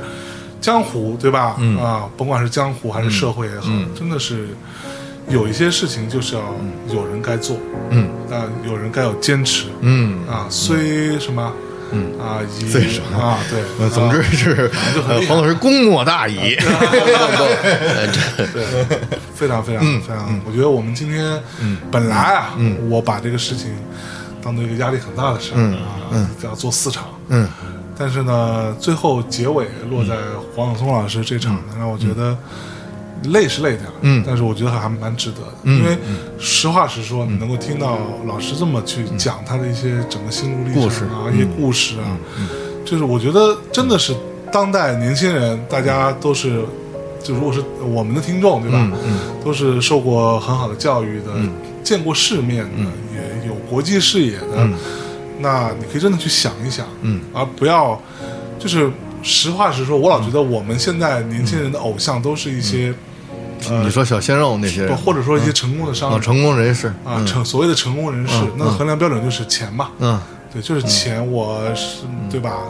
赚了多少钱？我我都富豪排行榜，嗯，什么时候开始我们的社会，富豪变成了一个嗯标准，不那么羞耻的事情了？嗯甚至变成了一个，就我并没有说赚钱不好，嗯嗯，但是这个并不是一个成为衡量人追求的目标，对，被甚至是唯一标准，这个让我看来是还蛮可怕的一件事情。嗯你们可以说我很装逼，嗯， 但是我但是我最近真的会有时候琢磨这个事儿。我有碰到很多小朋友，嗯，可能十八九岁刚开始上大学，就说啊，我以后要变成马云，嗯，先不说你能不能成为马云，那你一定成不了马云，嗯，且，嗯。为什么要把这个当做一个目标呢？嗯嗯对你不能做一些更有意义的事情吗？意义这个事情已经被消解掉了吗？嗯，我不认为是这样。我觉得无论是读读金庸也好，看看武侠世界里的大侠们有什么坚持，和听听像黄晓松老师他们做的这些事情，可能至少我觉得稍微反省一下，稍微思考一下，都是好的。是，嗯嗯，非常感谢黄晓松老师拨出时间来跟我们聊一聊。也谢谢你给我有机会啊哎有，有 跟大家讲讲这个我的一些经验吧哈。特别特别特别好，很荣幸。对嗯对，那我们就这么着吧。嗯啊，谢谢黄老师。好，，谢谢你们，谢谢大家啊，好，拜拜，拜拜拜拜拜。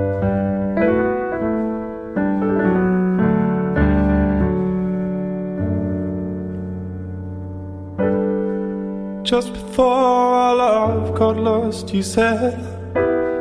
I am as constant as a northern star. And I said, Constant in the darkness,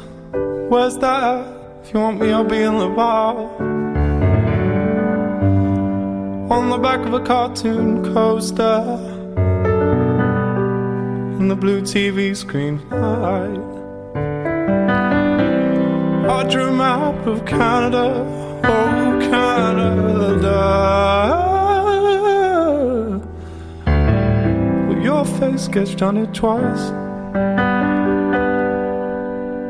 You're my blood, you're my holy wine. You taste so bitter and so sweet. Oh, I could drink a case of you, darling. And I would still be on my feet. Oh, I would still be on my feet. I am a lonely painter. I live in a box of paints. I'm frightened by the devil. And I'm drawn to those ones that ain't afraid. I remember the time you told me love was touching souls. But surely you touched mine, cause part of you pours out of me in these lines from time to time. You're my blood, you're my holy wine. You taste so bitter and so sweet. Oh, I could drink a case of you, darling and I would still be on my feet. Oh, I would still be on my feet.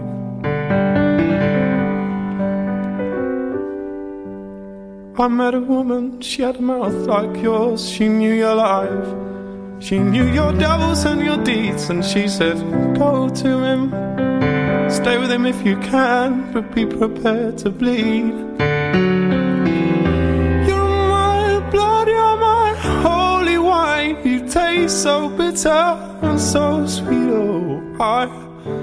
could drink a case of you, darling, and I would still be on my feet. Oh, I would still be on my feet.